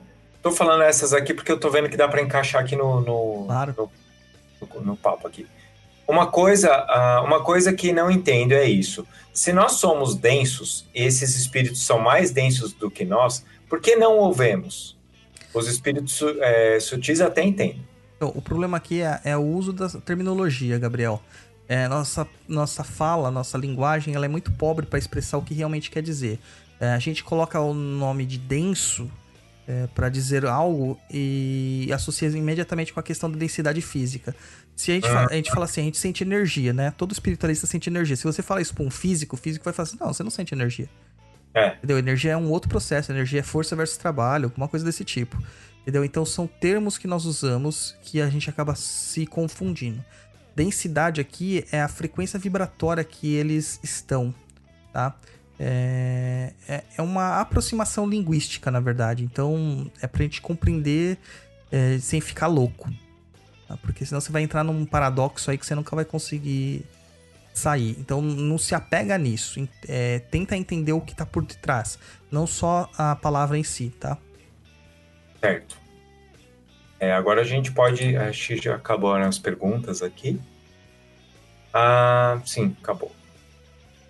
E aí pode continuar. Agora a gente pode falar dos demônios, dos cramulhão. Aí chegamos lá na categoria dos demônios, né? Que são os seres mais populares e mal compreendidos que a gente encontra aí na nossa literatura é, macumbística, né? A maior parte dessas inteligências, desses seres, são inteligências não corporificadas, ou seja, não possuem corpo físico, assim como os anjos, tá? Os anjos, eles não possuem corpo físico, são inteligências. E novamente eu recomendo o livro Suma Daemônica do Padre Fortea, falando sobre isso. É bem legal. E a gente não se apega só a ficar nas coisas de religião umbanda, de afro-brasileiros e tal procure outras religiões. Não, você não precisa acreditar em tudo que está escrito lá, mas você vai criar um, sabe, a sua própria, seu próprio entendimento sobre o mundo que você tem. Né? O meu mundo é totalmente diferente do mundo do Roy. A gente pode ver a mesma coisa, a gente compreender completamente diferente, é. assim como do mundo da Luciana, do mundo do Luiz, completamente diferente, tá? Então, é, abranja, abra os seus horizontes, tá? Então, os demônios são a maior parte sem corporificação física e quando eles se materializam, ou na verdade não se materializam, eles criam uma imagem para você, né? Uma imagem é, na sua tela mental. Ele não cria um corpo. É, eles ficam de formas bem bizarras. É o que a gente encontra lá na, nas figuras goéticas, né? Desenhadas. Parece que os caras é, fumaram cogumelo para conseguir desenhar aquelas coisas bem desconjuntadas, deformadas e afins. E eles representam os domínios plenos de certas vibrações do mundo. Enquanto os dragões e os magos negros eles atuam na magia, pela magia envolvendo as energias, os demônios são a própria energia, tá? Então, se você fala assim, um demônio é, que trabalha com a fome, não, ele é a própria fome. Um demônio que trabalha com a peste, não, ele é a própria peste. Tá? É. Essa é a diferença básica que tem. Eles são muito mais poderosos nas suas acepções, ou seja, um dragão pode até prover certa fome numa região, mas um demônio ele é a própria fome. Então, só dele estar pensando num certo, numa certa coisa, ele já está sendo ativado e fazendo aquilo. É... Apesar que não existe uma questão hierárquica, tá? A gente tá falando aqui, parece que a gente tá colocando uma hierarquia, né? Não existe essa coisa hierárquica. A gente cria isso aqui para tentar ter um entendimento do, dessas entidades que vivem nesses locais. Então, nas, nas castas que tem demônios, a gente pode encontrar ali várias é, concepções de antigos deuses. É o caso do Baal, que virou Beuzebu, né? Baal Zebu. É, de deuses esquecidos. Tá? A própria a Ishtar é uma deusa esquecida que muitas, muitos textos, assim, muitos estudos apontam ela como a consorte de um deus muito famoso. Um tal de Jeová né? Ela seria a mulher de Jeová. E ela foi esquecida, né? Ashtaroth e assim por diante, tá? São deuses esquecidos. É, algumas figuras inescrupulosas, figuras muito malignas e que você tem, e também os famosos anjos caídos. Como eu disse, anjos são figuras sem corporificação. Desta Sim. forma, é, é eles poderiam também trabalhar num polo negativo sem problema nenhum. No caso, quando a gente fala assim, deuses antigos e tal, ah, mas como pode ser um deus antigo se você falou que eles não têm corpos? Porque grande parte desses deuses, eles foram criados pelos seres é. humanos. Criou-se uma egrégora. Exato. E a egrégora tomou forma, a egrégora e... tomou vida e autonomia. Ah. E nós estamos falando de coisas antiguíssimas. É. Tá? Muito antigas. É... Só que aquilo assim, demônio, no caso, eu acho que eles são também como cargos. Então, o Lulu lá, o Lúcifer, ele não tá lá, o mesmo anjo caído eternamente, purgado lá, vamos supor, como uma entidade. Ele tem aquela energia, tem aquela situação, mas eu acredito que existem é, é entidades que conseguem, vamos supor, mudar, né? É, é, é, o chefe da situação. É tipo uma disputa. Então ele, ele ocupa naquele momento o cargo de Lúcifer. Este é o entendimento do Douglas, tá? Não é um entendimento teológico sobre isso. Né? Então, para mim, eu acredito que diversos espíritos já ocuparam esses cargos. Espíritos, quando eu digo, é num, numa abrangência tremenda. Eu estou, estou falando de qualquer entidade que tenha manifestação. É, não necessariamente um espírito humano. Tá? E uma forma de se contactar esses tipos de entidades são aquelas que a gente já conhece, das magias cerimoniais, muito ritualísticas tal e que raramente elas não saem do controle, né? Raramente. É isso aí. Esses são é. os mais, os mais fortezinhos lá. Então a gente pode começar a falar então dos outros seres, né? Do porque assim, a gente falou agora daquele aquela galera que tá ali, que manda nas, nas coisas, que tá ali no dia a dia, tal. Mas aí a gente pode falar agora daqueles elementais, aquelas formas, pensamentos que estão aí, todo imaginário, que a gente sempre escuta nos ou escuta ou lê nos livros. É, exato. E... Oi? Não, exato. Exato. Até, por... a... Até porque, né, Roy, o pessoal fala assim: ah, mas o demônio ele vai impactar minha vida? Não. Quem vai impactar mais sua vida é, é. é esses que a gente vai falar agora. Vai começar agora. Até aí os demônios estão cagando para você e para a sua existência medíocre. Inclusive, quando você evoca um demônio pelo ritual goético, muitas coisas saem do controle, porque o demônio, por ser uma entidade muito superior, né, de inteligência é. e tal, e você está fazendo um processo mágico de contenção dele, de comando, de subversão da vontade dele, ele fala, mano, você tá querendo mandar em mim, você tá me obrigando a fazer um negócio. E aí, é claro que isso vai fugir do controle uma hora ou outra, por isso que você tem que ser um mago muito capacitado para fazê-lo. E não uma é criança que fica um... batendo punheta no quarto, né? Como diz um meme que eu adoro do bode gaiato. Por favor, sigam a fanpage do bode gaiato, que é muito engraçado. Que ela fala assim: O que você tá falando, menino? Você tá cheirando mijo. É, isso aí mesmo. e aí a gente pode falar daquele que a gente sempre ouve, dos, das miasmas. É. Ou é dos miasmas? Dos miasmas, né? Dos miasmas, masculino. É, dos miasmas. A gente falou assim, muitos seres interessantes e tal. E a galera vai dormir agora. Não durmam, tá? Não durmam. Por favor. Miasma, a gente ouve esse, essa palavreada no terreiro muitas vezes, né? É. Ah, tem, você tá com miasma, você tá com miasma. Miasma é uma substância gordurosa, gordurosa pegajosa, que lembra muito graxa. Sabe quando você encorta, encosta naquela porta da, de bar e é. sua mão fica toda preta? É aquilo. Entendeu? É muito parecido com aquilo no campo, no campo espiritual. Uma coisa bem grudenta, suja.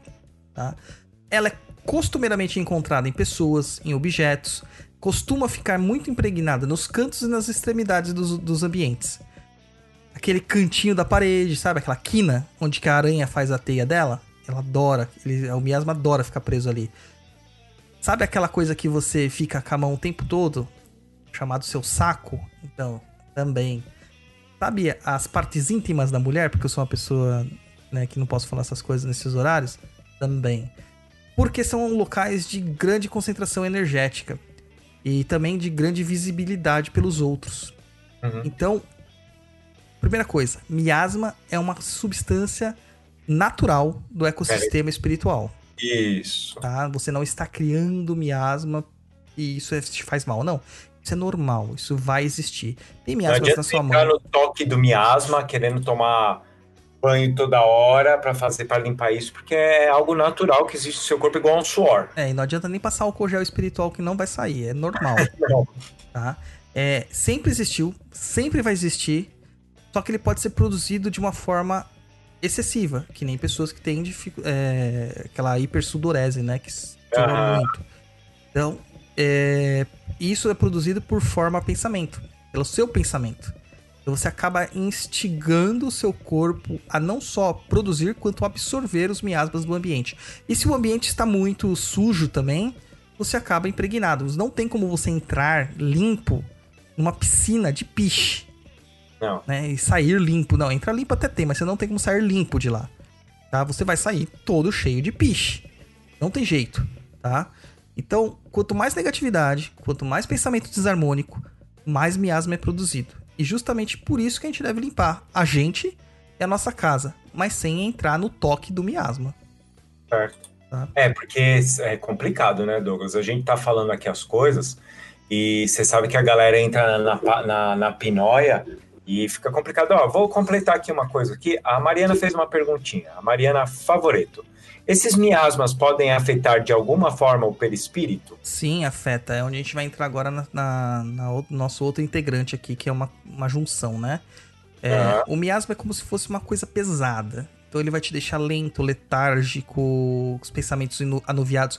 Na, na medicina chinesa a gente fala que a gente fica com o pensamento. Como é?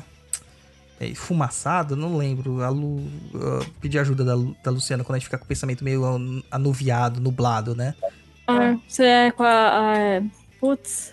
É, é do eu baço, né? Tá falando, eu não lembro o nome exato. Eu também não lembro negócio. o nome. Mas é, é uma disfunção do baço, se eu não me engano. Uhum. Baço pâncreas. Deixa a cabeça meio pesada, meio. Sabe? Parece que tem uma gosma na cabeça, né? E. O miasma faz isso com o seu corpo espiritual e com, seu, com essa capacidade espiritual também, tá? Mas a natureza é muito sábia. E a natureza espiritual também, por consequência, é sábia. E é. ela criou é, formas, né, de controlar isso. Que é a chamada larva astral. É, e todo mundo agora deve estar tá torcendo o narizinho. Ai, larva astral, meu banho de erva para me livrar das larvas astrais. E gatos. É. É, Lu, já põe lá no, nos motivacionais lá. Tenho que tomar banho de ervas para me livrar das larvas astrais. É, das larvas. Não é da sua, da sua incapacidade de aceitar as coisas da é por só daquelas larvas. É, você tem que culpar sempre alguém, né? Como diria o Homer coisa. Simpson. A culpa é, é minha, põe ela em quem eu quiser. É. Homer é um profeta. Então, as larvas astrais, né? Como a gente sabe que os miasmas são processos é, naturais, as larvas astrais também o são. Elas consomem esse miasma e elas se proliferam de forma controlada para manter o equilíbrio e a ecologia do mundo espiritual. Então, assim, a gente acaba produzindo muito mais miasma com os nossos pensamentos desequilibrados. Isso chama mais larvas astrais porque tem uma oferta de comida muito grande. Isso acontece com qualquer tipo de praga. Isso acontece com qualquer tipo de, de entidade que é vamos supor, simbiótica, né? Isso estou falando questão viva também, na ecologia também, tá? Então, é, até certo momento, quando você tá criando muito miasma, você tá chamando mais larva, tem mais comida, e as, aquela coisa toda, né? Por que tem mais ratos na cidade? Porque tem mais comida à disposição. É. É bem claro isso, né? Tem mais lixo, né? Sim. Na cidade. E isso faz. O que acontece é que as larvas sendo atraídas, elas começam a consumir aquele miasma de uma forma mais acelerada. Até que o miasma acaba. E aí, o que, que elas começam a consumir? A sua energia. É onde cria os processos de afetar o perispírito, onde que nós vemos pela visão espiritual ou pela projeção astral vários perispíritos, né, corpos espirituais e dupletério, na verdade mais dupletério, é, sendo completamente devorados.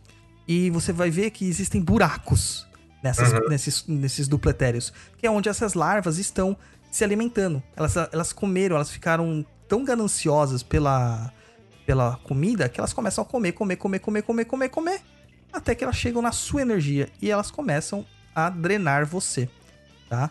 Mais um motivo de usar da higiene espiritual também, banhos de ervas para limpar esses buraquinhos aí nessas larvas astrais e colocar energias eh, de regeneração nesses locais, nesses buracos aí, para que isso não ocorra mais. Só que não adianta você ficar tomando banho de erva e sendo um merda, tá? Então essa é uma boa frase. Olha lá, essa é uma boa frase, né, Lu? É. Não é esse, ô merda. É, porque o que a gente mais vê hoje em dia é espiritualista, né, no geral, tomando banho de erva e fazendo merda. É. E merda não é que você recebeu uma demanda e devolveu. Merda é que você foi um ser humano desagradável. Tá? Desagradável. Ó, vou completar aqui, a que a Kelly perguntou aqui, isso aqui é para responder, pra gente conseguir responder rápido. Esses miasmas são as gosmas que ficam impregnadas na parede das casas e terreiros? É, né? É. E em você também. Em você também, né? na gente, nas é, paredes. A, no ser humano, as regiões onde mais miasmas são encontradas são nas mãos, principalmente na ponta dos dedos, nos órgãos sexuais, né? No, no bililau e na bililinha. Bililim. Bililim. É, na, na menina e no menino. Tá? No ânus também, muito encontrado. É, uma alta proliferação de miasmas, tá? E, e são os locais onde que a gente acaba tendo mais contato, né? Se você for pensar. Tanto é. sexual é. quanto manual. Isso. Não que o sexo seja ruim. Não, é, mas. Toma banho antes, né, gente? Energia, gente. É o ecossistema do negócio. É, toma banho, né? É. Aqui, ó, a Mariana falou assim: Eu sei que no Espiritismo eles mencionam que alguns perispíritos vêm com marcas de outras reencarnações. Eles seriam causadas também pelos miasmas? Não, miasma é sujeira, tá? É sujeira. Então, quer dizer, você encarnou, você foi lá pro, pro, pro astral, você fica limpo ou sujo, depois você volta, volta zerado. É, em alguns casos você não consegue voltar zerado, você tem que reencarnar diversas vezes e até. Ah, sim, mas não por causa do miasma. O não, miasma, não, miasma é... é sujeira. Você e... limpando, você tá recuperado. O problema e... é o que você atrai com excesso de miasma. Exato. Tá. Quando você não faz os banhos de ervas, quando você não faz as suas meditações, quando você não muda como ser humano. Que nem a, a, o mosquito da dengue, né, o Aedes aegypti, é uma coisa que é bem comum aqui pra gente. Ele é um espírito que sempre existiu, a dengue sempre existiu, mas ela não afetava tanto os seres humanos quando existia um ambiente controlado. A partir é. do momento que o ambiente foi mexido, ele encontrou um caminho que seria pegar seres humanos. E aí acabou transformando essa merda. Onde você desmata, tem mais mosquito. Isso é óbvio. A mesma coisa acontece no processo ecológico do astral. Todas as pandemias acontecem por causa disso. Sim. Foi mexido ali alguma coisa que saiu totalmente do controle, foi parar na cidade e pronto. O Paulo Reis perguntou aqui: para que serve o miasma como parte do ecossistema natural do astral?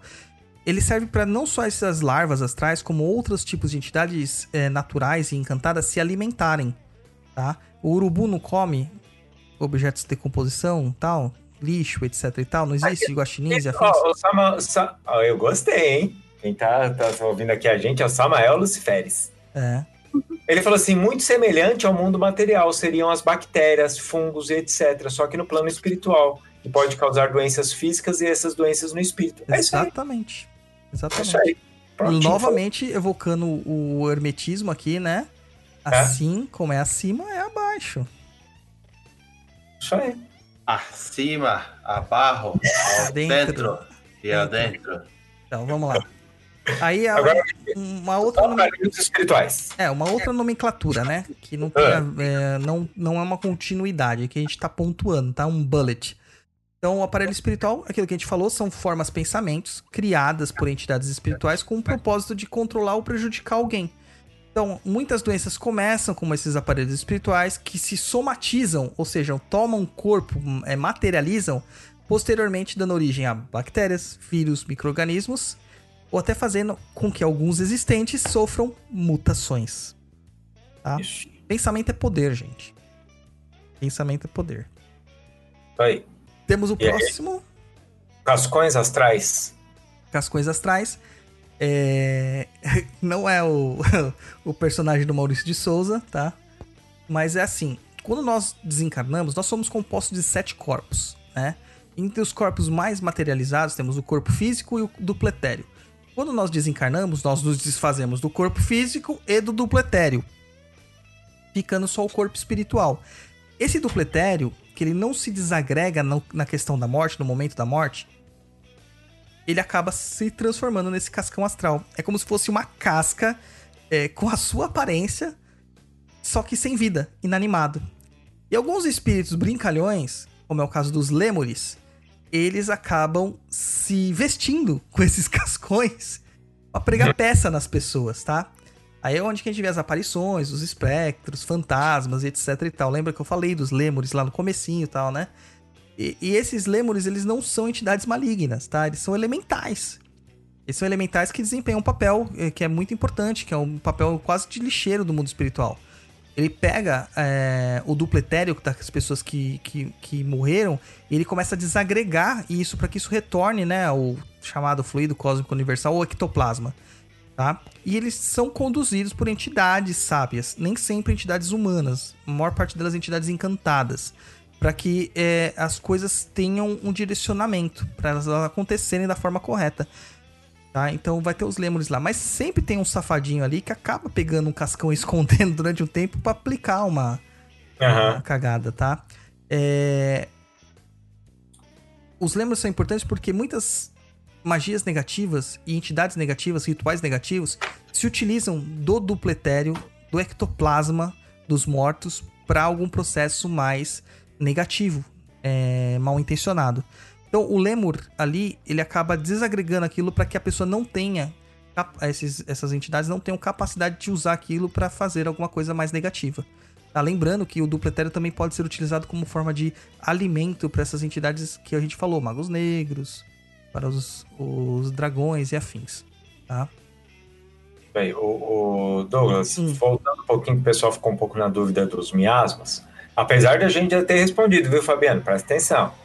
Existem danos irreversíveis é, dos miasmas em nossos co corpos? Quais seriam as consequências? Então, Fabiana, aí depende, cara. É, de que corpo você tá falando? Se for seu corpo físico, na hora que você morrer, passa. Tá? Relaxa. O problema é que é, é, se você ficar muito impregnado, o que acontece é que você vai atrair mais larvas astrais, elas vão aprofundar mais no seu no seu corpo, elas vão consumir mais essa, esses miasmas, vão chegar na sua energia, vão consumir a sua energia, você não percebe, você está criando vários buracos, várias feridas no seu corpo, no seu dupletério, no seu corpo espiritual. Aí, aí, causa, aí causa algum problema. Mas só para falar pro pessoal também, para eles não entrarem na noia do, dos miasmas, é porque a galera vai entrar na noia do miasma, você vai ver, a gente vai ter que responder isso durante 15 anos. É, pois é. Galera, pensa assim, não tem, infelizmente, aquele cara que tá morando lá na Cracolândia, que o cara ele, ele perdeu todo o sentido da vida dele, porque ele só consegue pensar quimicamente na droga, ele já não tem mais é, é, pensamento moral coisa do tipo, tudo destruído, o cara já não toma banho há semanas. A gente tá falando de pessoas com esse tipo de comportamento muito forte para ele ter algo, uma, uma, uma Dano. um descontrole, um dano, um dano, desculpa, é forte. Você que faz as suas práticas, faz isso e aquilo, relaxa, gente. É, nós estamos falando disso só para dizer que existe, que isso faz parte do ecossistema, mas de boa, pode botar a mão no, no bilili, no bililim, pode botar a mão na, na campainha da, das meninas, que tá tudo bem. Um pode pôr a mão no outro desde que for consentido. Desde que for consentido. Tá maravilhoso, gente. Por favor, não entre na noia dos miasma, porque quando a gente fala, não, pode acontecer com a pessoa ficar impregnada, que vai subir verme até na, na, na cabeça dela. Gente, a gente tá falando daquela galera que tá, tipo, destruída no lugar, ela já não tem mais condição é, física, moral, dependente químico muito forte. A gente tá falando dessa galera. É, mas a gente tem que lembrar que a gente não pode, pra gente não chegar nesses níveis assim absurdos, né? Isso. Tem que ter o, o mínimo de educação mediúnica, educação espiritual, educação moral durante o caminhar, tá? E educação moral não é ser bonzinho novamente. Não, não, não, não. Não. É ser bonzinho. Aqui, ó. Eu, então eu posso já colocar uma outra pergunta que daí a gente já, já mata ela aqui também. Hum. Uh, o Gabriel falou assim: vocês diriam que antes de algo nos afetar fisicamente, isso nos afeta nos corpos sutis? Sim. Sim. O, o, jeito de evitar uma doença é pensando positivo como a galera gratiluz? Não. Não. Até porque o, qualquer tipo de radicalismo é uma doença. Isso. Esses gratiluz são todos doentes. É. Todos doentes. Ah, você acha que quem tá sofrendo mais com essa quarentena? É, são os gratiluz, porque o mundinho deles caiu, né? Exatamente. Aí falar aqui rapidinho, Paulo Reis perguntou aqui: essas larvas astrais são inteligentes, podem evoluir? É, é, a mesma coisa do ecossistema daqui da gente. Uma larva não evolui. Exato. A larva é um, um, um bicho, então, né? Então, é, então, gente, é, quando a gente está falando de lá, de larvas, insetos, eles continuam sendo larvas, insetos. É só você colocar isso no mundo da gente e falar assim: ah, uma larva evolui? Não. Então, é isso, tá? Vira borboleta e morre depois de algumas horas. Exatamente. Então, só para vocês entenderem, é a mesma coisa aqui, tá bom? Vamos lá. Voltando para os ah, lêmures. Né? Isso, os lêmures. Então, os lêmures têm essa questão de desagregar os, o dupletério, né? É, até a Mariana Favorita que falou assim: Ah, um curso que eu fiz no Centro Espírita diz que o dupletério se desfazia assim que o cordão de prata era desligado. Se o dupletério leva nove meses para ser feito, na hora do encarne, você acha que na hora do desencarne, que você passou anos com aquele dupletério, você alimentando aquele dupletério, ele vai desfazer assim do nada? Cara, é. os espíritas, eles estão ficando muito louco, cara. Estão ficando muito louco. É... Só que assim, os lêmures, eles não são criaturas racionais, da mesma forma que as larvas, tá? A diferença é que um é um verme, né? O lêmur é um é. que pode ser confundido quase com um primata, né? Ele tem princípios de inteligência, vamos dizer assim, mas é que eles cumprem mais um, um papel animalizado. Uma larva não vai pegar um cascão para aplicar um, sabe, um, um, uma jocosidade, fazer um gracejo ali. É, a gente tá falando de um, uma espécie de um chimpanzé. O zubumafu. O zubumafu. Zubumafu, mano, zubumafu é demais, cara. é. E aí o... eles são mais espíritos mais animalizados, têm o seu papel na natureza tal. Eles são bem zoeiros, bem loucão, assim. Eles se vestem mesmo para dar susto na galera, porque eles gostam. Inclusive, muitas pessoas devem estar falando assim: ah, mas o... aqueles macaquinhos lá que tem lá em Madagascar, eles têm os mesmos nomes, são lêmures, é aquilo lá. Então, os macaquinhos ganharam este nome justamente porque eles se assemelham, não são iguais, se assemelham com a figura que os videntes veem dos, espí dos espíritos dos lêmures, né? Ou dos lêmures uhum. em si, que são espirituais, ponto, né? Eles não encarnam. E são figuras humanoides com grandes pés e mãos, né? Os, os pés bem compridos, assim, as pernas compridas, as mãos compridas, com olhos amarelados, profundos, redondos e na frente. Tá? E eles não são malignos, eles só são zoeiros. E, e vale lembrar uma outra coisa, Douglas. É, lá tem coisas que vão fazer parte daquele sistema, ecossistema lá, uma vida inteira e nunca vai existir uma evolução. Exato. É, é, ele faz parte daquele sistema ali, faz parte daquela vida, daquela natureza, mas ele não vai um dia vai virar gente. Não, é, a gente tem que lembrar um pouco disso também, que existe uma vida lá que não necessariamente vai virar humano ou vai virar um animalzinho de estimação dentro da nossa casa. Cada um qual é um qual e existe lá um ecossistema, é aqui outro e pronto. E quem diz que a evolução, o ápice da evolução somos nós, né? É, exato. Nossa, a gente se acha demais, cara. Acha, mano. se acha demais. E aí temos o último capítulo do nosso, da nossa aula do dia de hoje. Eu tô me sentindo muito professor hoje, cara. Ah, pronto. Ai, tô me sentindo muito professor. Pô, mas vou te falar, viu? Tem uma galera que lê uns livros espírita aí. Mano, fica com cagaço de na hora que morrer ter feito alguma coisa, ter vendido a alma pro cabrunco e virar esse tal desse ovoide. É, tem mesmo, cara. Olha, eu. Tem uma galera da, da, da Neumbanda aí que, que acha que pra você transformar um espírito em ovoide basta enfiar uma espada na, no espírito. oh, é, rapidão aqui, o Matheus perguntou aqui: existem plantas astrais? Vocês falaram tanto do ecossistema que me veio essa pergunta. Existe? Existe, existe sim. Existe sim. Existe. Existe. É, é a mesma coisa, ó, ó, Vou falar aquilo que o Douglas falou aqui o programa inteiro. Tudo que tem lá no astral tem no material. Tudo. Tudo de formas diferentes, bizarra, maior, gigante, pequena, mas existe é, o mesmo sistema de, de, plantas, de pedras, de, de, de vulcão, essas coisas existe lá também. É por isso que eu pedi o espaço, né, a licença poética no começo, porque a gente é muito centrado sempre nos nossos programas, né? Apesar é. da gente ser louco por natureza, mas a gente tenta passar que a gente é centrado. É. E, eu falei que nesse programa a gente ia, tipo, expandir os limites da loucura, né? Então pode algumas coisas podem parecer bem malucas assim, mas é porque nossa condição mental ela não nos permite ter uma compreensão total do plano espiritual como nós é. gostaríamos, né? Nós estamos encerrados numa jaula, é o nosso corpo material. Então tem que tomar cuidado, que às vezes a gente não tem o, o entendimento necessário, né? Uma criança no jardim de infância não entende o que um adulto entende. Exato. E vale lembrar Douglas, uma coisa, é, a, a gente é, vive nessa, nessa, nessa, na nossa casa e no nosso trabalho. A gente não, tem, não consegue ter uma consciência do que está acontecendo no outro lugar no mundo. Pois é. A gente não tem consciência da natureza que cerca a gente. A gente não tem consciência. Então, quando a gente entra nesse papo do programa de hoje, por exemplo, é, a gente tem que ter um desprendimento é, é, crítico grande. E Exato. entender que, que o astral não é só caboclo, preto velho e Exu. Hum. Exato. Existe muita coisa ali. Muita coisa.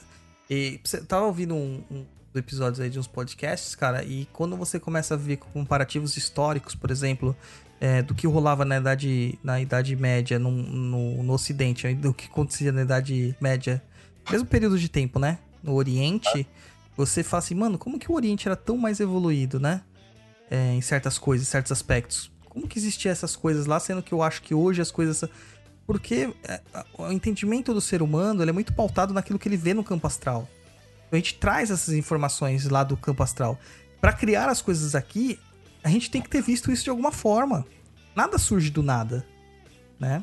Então, depende da conexão que você tá com, com, com, com o astral para conseguir transitar, né? E, e, e, trazer isso de outro plano.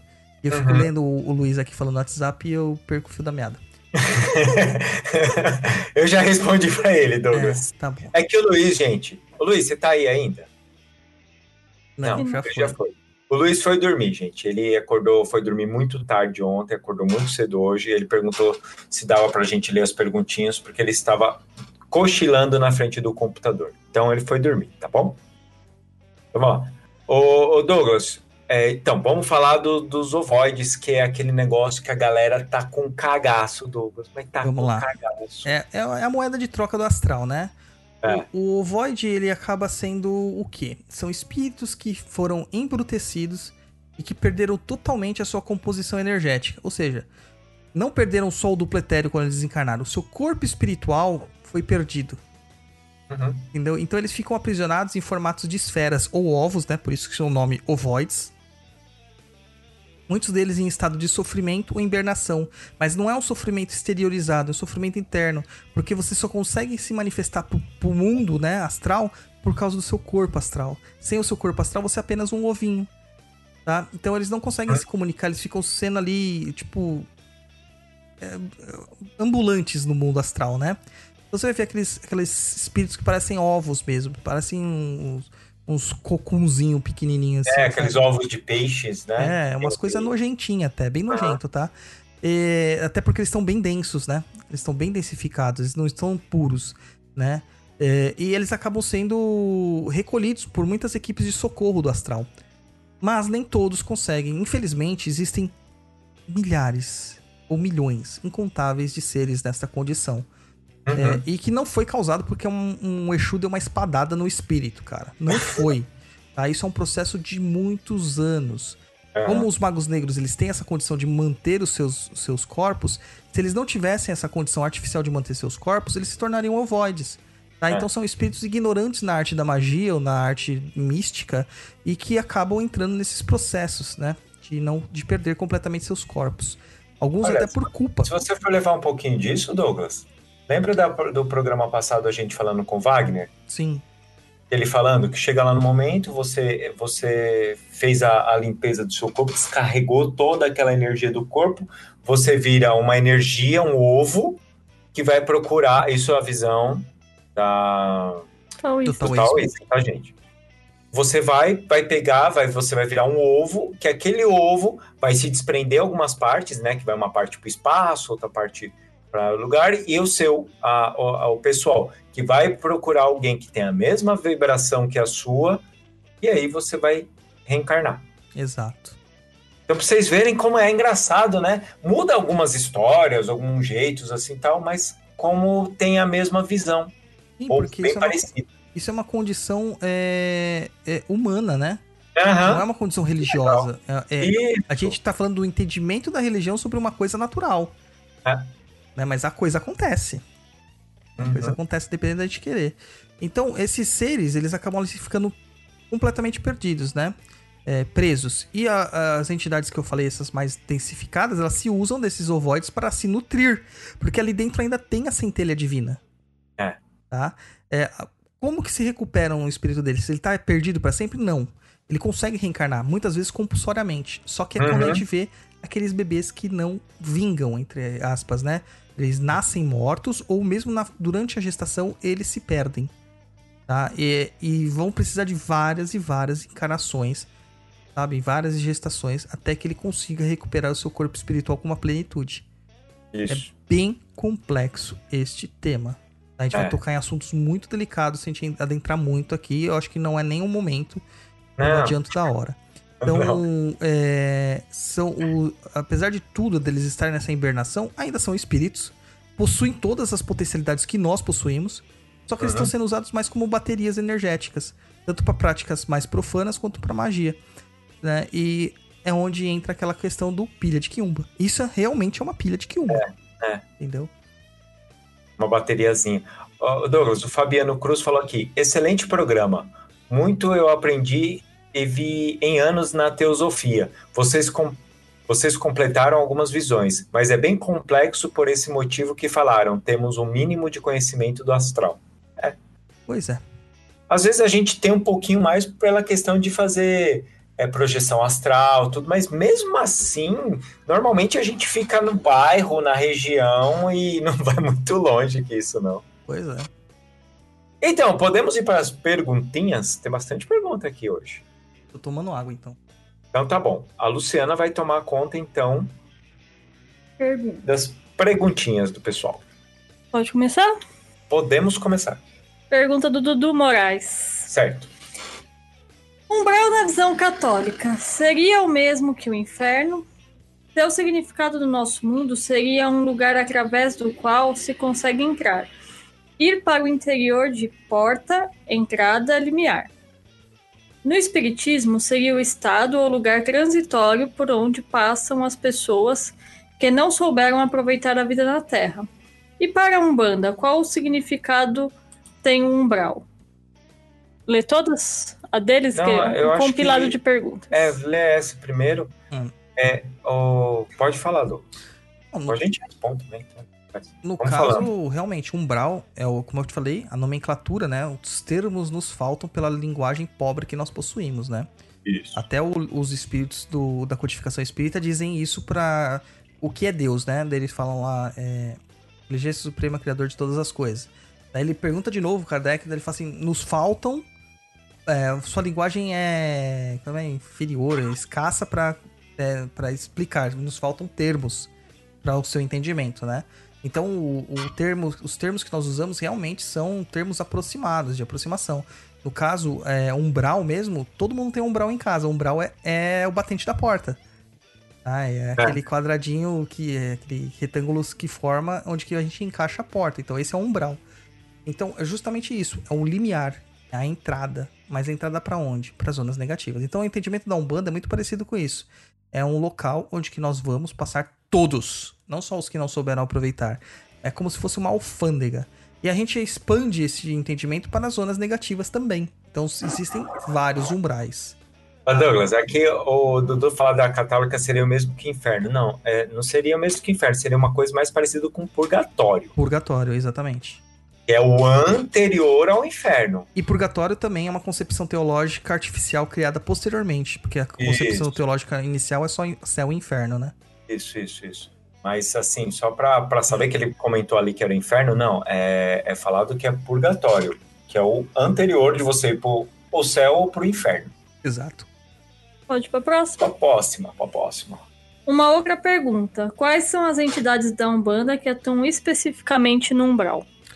Todas, cara. É, com exceção de alguns caboclos pretos velhos que são muito evoluídos, não conseguem mais adentrar as zonas umbralinas, é, nós vamos encontrar ainda caboclos, pretos velhos, vamos encontrar Exus e pombagiras, obviamente. Né, baianos, marinheiros, boiadeiros. Boiadeiro adora estar tá no umbral. Né? O boiadeiro é. Por que será? Por que será, né? Porque ele laça, né? Tudo o gado lá mesmo. E leva para os locais de reparo. Nossa, tá faltando aqui. os boiadeiros, né? Porque os boiadeiros virou tudo gado. Era isso que eu ia falar, Douglas, caralho. É, eu sou médium, cara. Você acha? Porra, era isso que eu ia falar. Próxima perguntinha, Lu. Última pergunta. Última pergunta. Só se vai ou se estabelece no umbral desencarnados, não teríamos en encarnados que já vivem em um tipo de umbral aqui no nível terreno? Então, Kardec diz que os, todos os processos que ocorrem no mundo espiritual acontecem no mundo material e que são condizentes com a nossa capacidade mental. É, então, se nós acreditamos que nós estamos no umbral, nós estamos no umbral. Então, eu acredito que é possível sim vivenciar um umbral na Terra. Pode fazer? Pode fazer. Gabriel Silva. E as pessoas famosas no mundo astral pessoal? Sofrem mais assédio? Precisam de uma proteção maior dos guias? Cara. Eu acredito que até sofra mais assédio, mas, assim, figuras populares no, no, no, no caso, assim, vamos supor, religiosos, eles têm uma proteção maior figuras públicas têm uma proteção maior. Já artistas, a gente vê que a maior parte deles se ferra na vida. Né? Decai nas suas paixões inferiores. É muito difícil você encontrar um artista que é centrado. É, artista não tô dizendo Roy Alu, não, de desenhista, tô dizendo tipo cantores, atores e tal. É, aquele tem que tem uma, muita exposição, muita né? exposição. É. É, eu acredito que eles são mais visados de formas assim, e então eles precisariam de mais proteções. O problema é que eles estão um pouco se fodendo para isso, eles querem viver o momento, né? Exato. Uma vez o Saulo, a gente, cara, a gente sempre comenta do Saulo porque ele tem muito material. Muito, muito, muito material mesmo. E ele fala, por exemplo, a... capas da Playboy. Ele falou, gente, é, elas, foi o que o Douglas falou, elas não, não tomam cuidado. Elas, hoje é diferente, a internet e tal, mas antes ia para as bancas de jornal, todo mundo é, é, comprava e descabelava o palhaço nela ali, pensando nela. O que, que você acha que acontece? Exato. Imagina aquele mês, ela coelhinha da Playboy e todos os marmanjos descabelando o palhaço ali. né? Então é, é, é, é, complexo esse, esse, esses assédios. Por isso que a proteção seria maior. Seria. Mas aí você acha que foi o que o Douglas falou? Tá querendo viver o momento, tá querendo. É, a, a, ela sabe que aquela ali é o, ela ou ele, tanto faz. É a oportunidade ali que aquele mês acabou e pronto. Exato. Pode? Pode perguntar. Uma pergunta que essa daqui o Douglas vai ter que responder, porque, Ah. né? Da Bárbara. Oi, Bárbara! no Umbral, posso ter meu próprio castelo igual no céu? Se for algo do mal, conquistarei um bloco. Mano, eu achava que era só o Dudu que queria me derrubar, cara. A gente dorme com o inimigo mesmo, olha só. É, pode, cara. Você pode fazer o que você quiser no, no Umbral. Tem muitas entidades malignas que têm castelo. É, fortificações, né? O, se eu não me engano, num dos livros do, do André Luiz, ele relata, né, que eles, eles entram numa fortificação dessas. Mensageiros de luz. É esse? Eu sempre me confundo com o Mensageiro de Luz com missionários lá. Não. Não, é, é Missionários de Luz e os Missionários. Mensageiros, né? Isso, isso, isso, isso, isso. É, tá vendo? É o Você também se confunde. É o segundo, é o segundo. E ele fala sobre essa questão da fortificação. Existem sim, são construções mentais também, criadas por a gente, da mesma forma como se criam as colônias. Então é possível sim ter seu castelo no céu ou no inferno. Vai. Hum, Você tá não precisa vendo? perguntar, vai não, embora. não. Tô, Ah, e a gente faz o templo astral. porque é bom que a Bárbara vai poder ter o dela. Tá vendo? A gente pode fazer montar uma vila. Meu Deus. É, e a gente cria os templos astrais também, né? Ô, Bárbara, vem aqui, vem aqui. Deixa eu falar aqui um negócio pra você. A gente pode montar uma vila, cobrar aluguel. É, gente, se vocês quiserem, a gente já começa a cobrar, Cobrar agora. agora. Olha, Luciana! É lógico. Nossa, Douglas, depois tem que passar A o. Bárbara faz o marketing, a gente começa já a vender os lotes, só que os nossos é melhor. Não, mas, mas Lu, não precisa falar isso aqui. Não, não, eles vão ter que saber, porque. Pra eles é, é, é lógico, e aí quem quiser Pra vai ter. quem Eles que lutem. eles que lutem. Ótimo. Vamos lá, o cuteleiro louco.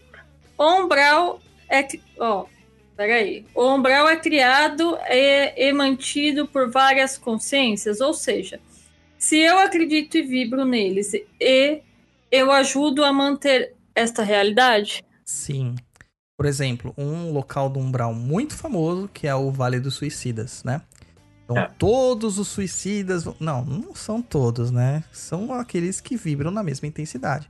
É porque existem diversas causas de suicídio, existem diversas formas de suicídio. Então Uhum. você acaba vibrando nessa mesma intensidade.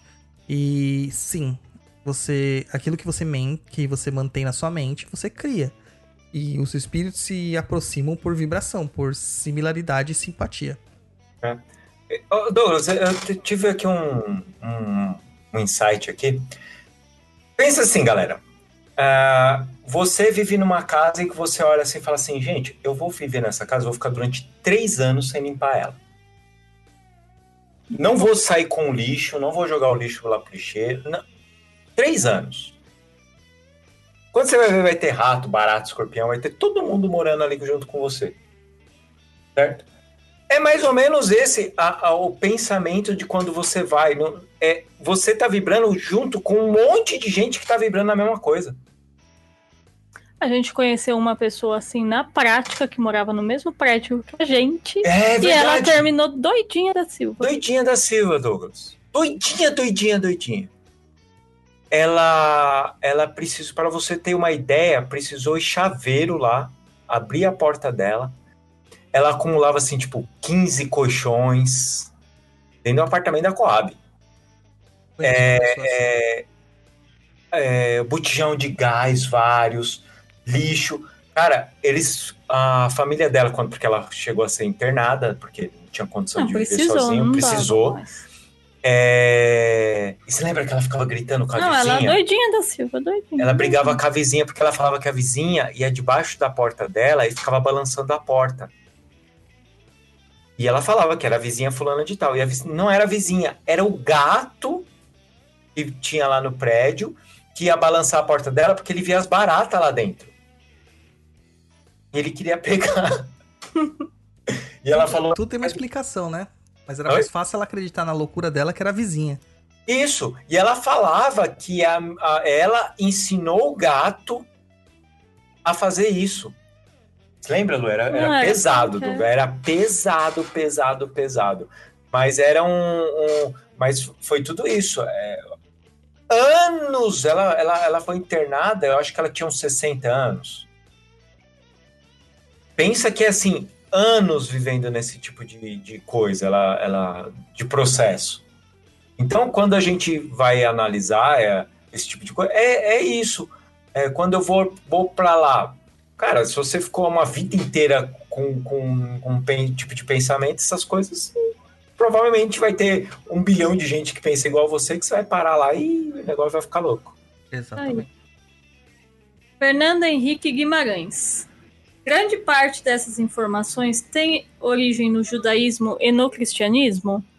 É, a fonte é minha cabeça. a fonte é Águas de Lindóia. É, fonte Arial 12. Cara, como tudo no mundo, grande parte do que a gente sabe hoje vem do judaísmo e do cristianismo. É. E o que vem do judaísmo e do cristianismo já vem de outras coisas muito mais antigas. Sabe? Uhum. Eu, eu não sou é, católico, mas eu não entendo o ranço que as pessoas têm dessa forma, entendeu? Sendo que se elas lessem livros de história, elas iam entender que as coisas são muito diferentes. Livros bons, tá?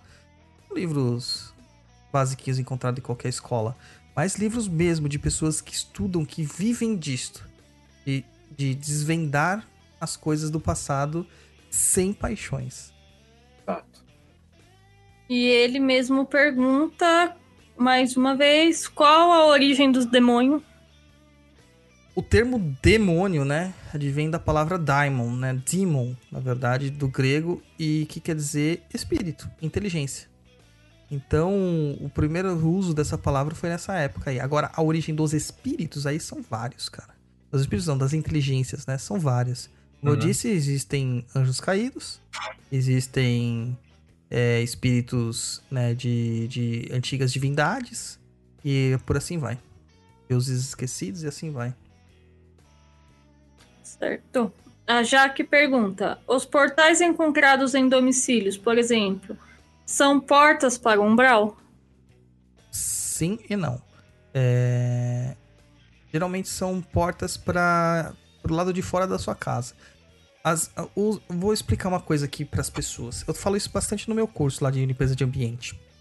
E não é, não é, é propaganda, é porque eu- é uma coisa que eu, que eu via, né? Que as pessoas ensinavam a limpar os ambientes, mas eu explicava um porquê que tinha que limpar o ambiente, né?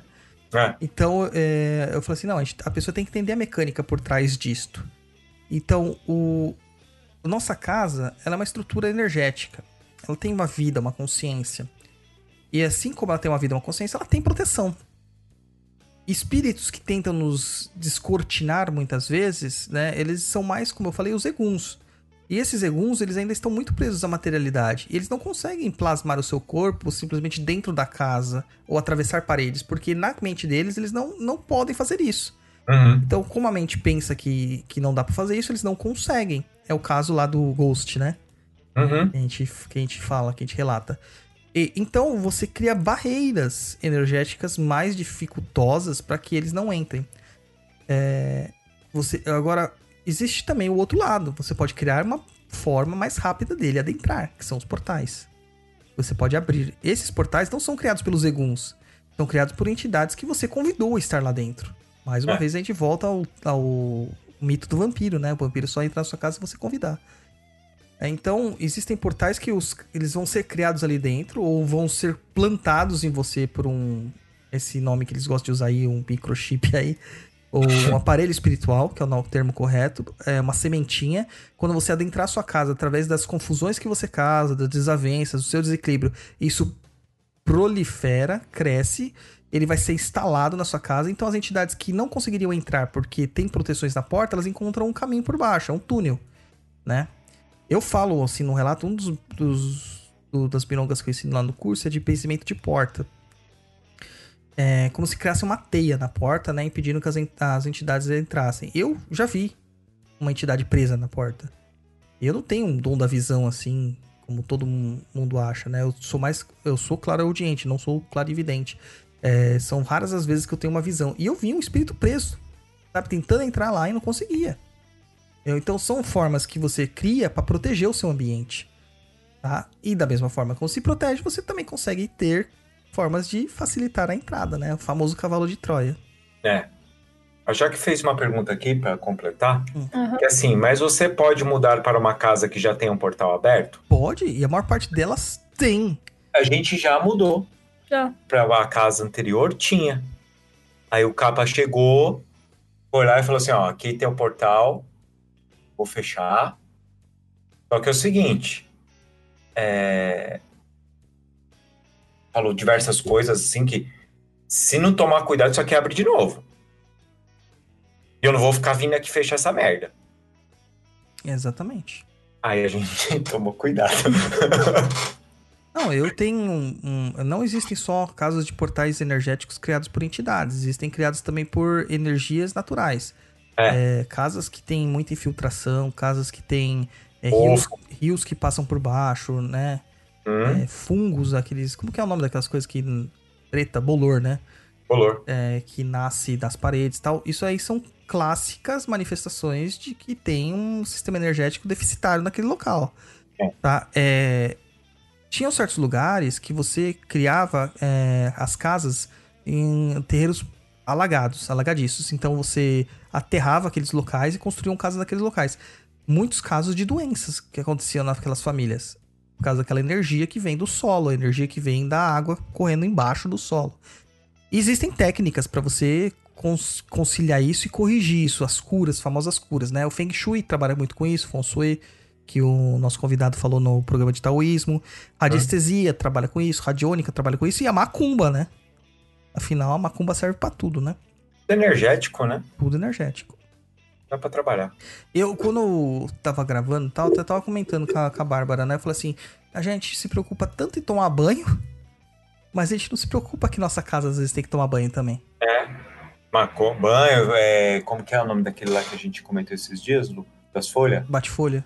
Ah, bate Bate folha, isso. Quando eu fui fazer lá o chão de Jorge, a primeira, a primeira coisa que eu, que eu tive que fazer no chão de Jorge foi lavar todo o chão de Jorge. Uhum. Lavar com erva, né?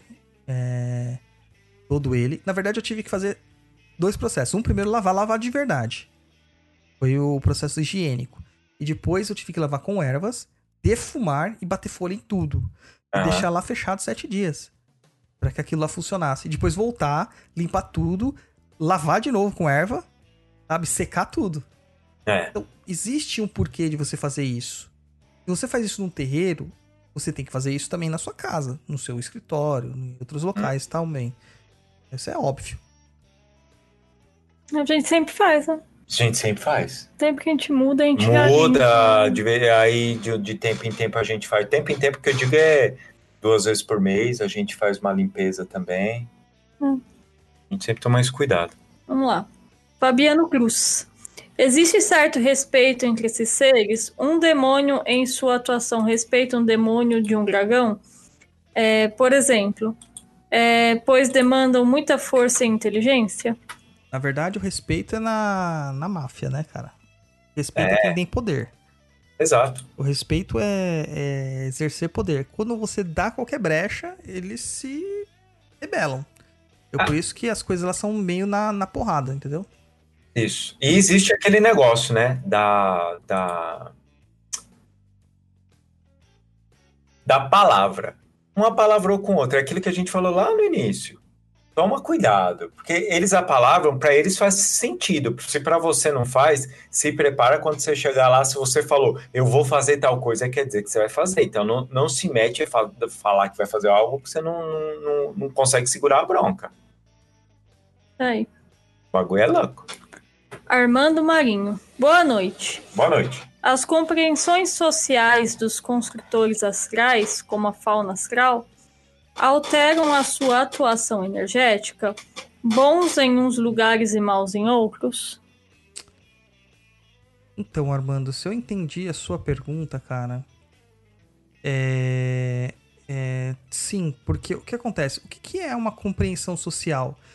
É, a sua própria, é o seu próprio entendimento sobre a sua posição no mundo e a posição dos seus pares no mundo, né? Do, do outro, do terceiro. Tá? A gente criou uma sociedade para realmente limitar as nossas atuações negativas. Eu não tenho outra palavra pra dizer isso aí. O ser humano é mal em natureza. Essa é a minha ideia. Entendeu? Eu tenho esse pensamento meio nihilista, assim, por assim dizer. E nós, por condições sociais, nós acabamos nos alterando conforme o tempo e adquirindo maturidade. Entendeu? Então, isso também pode acontecer, tanto no campo energético quanto no campo espiritual. É, lembrando que os espíritos, a maior parte dos espíritos que nós tratamos são humanos. Então, eles têm as mesmas coisas que nós temos. Isso aí. Mateus Ataliba.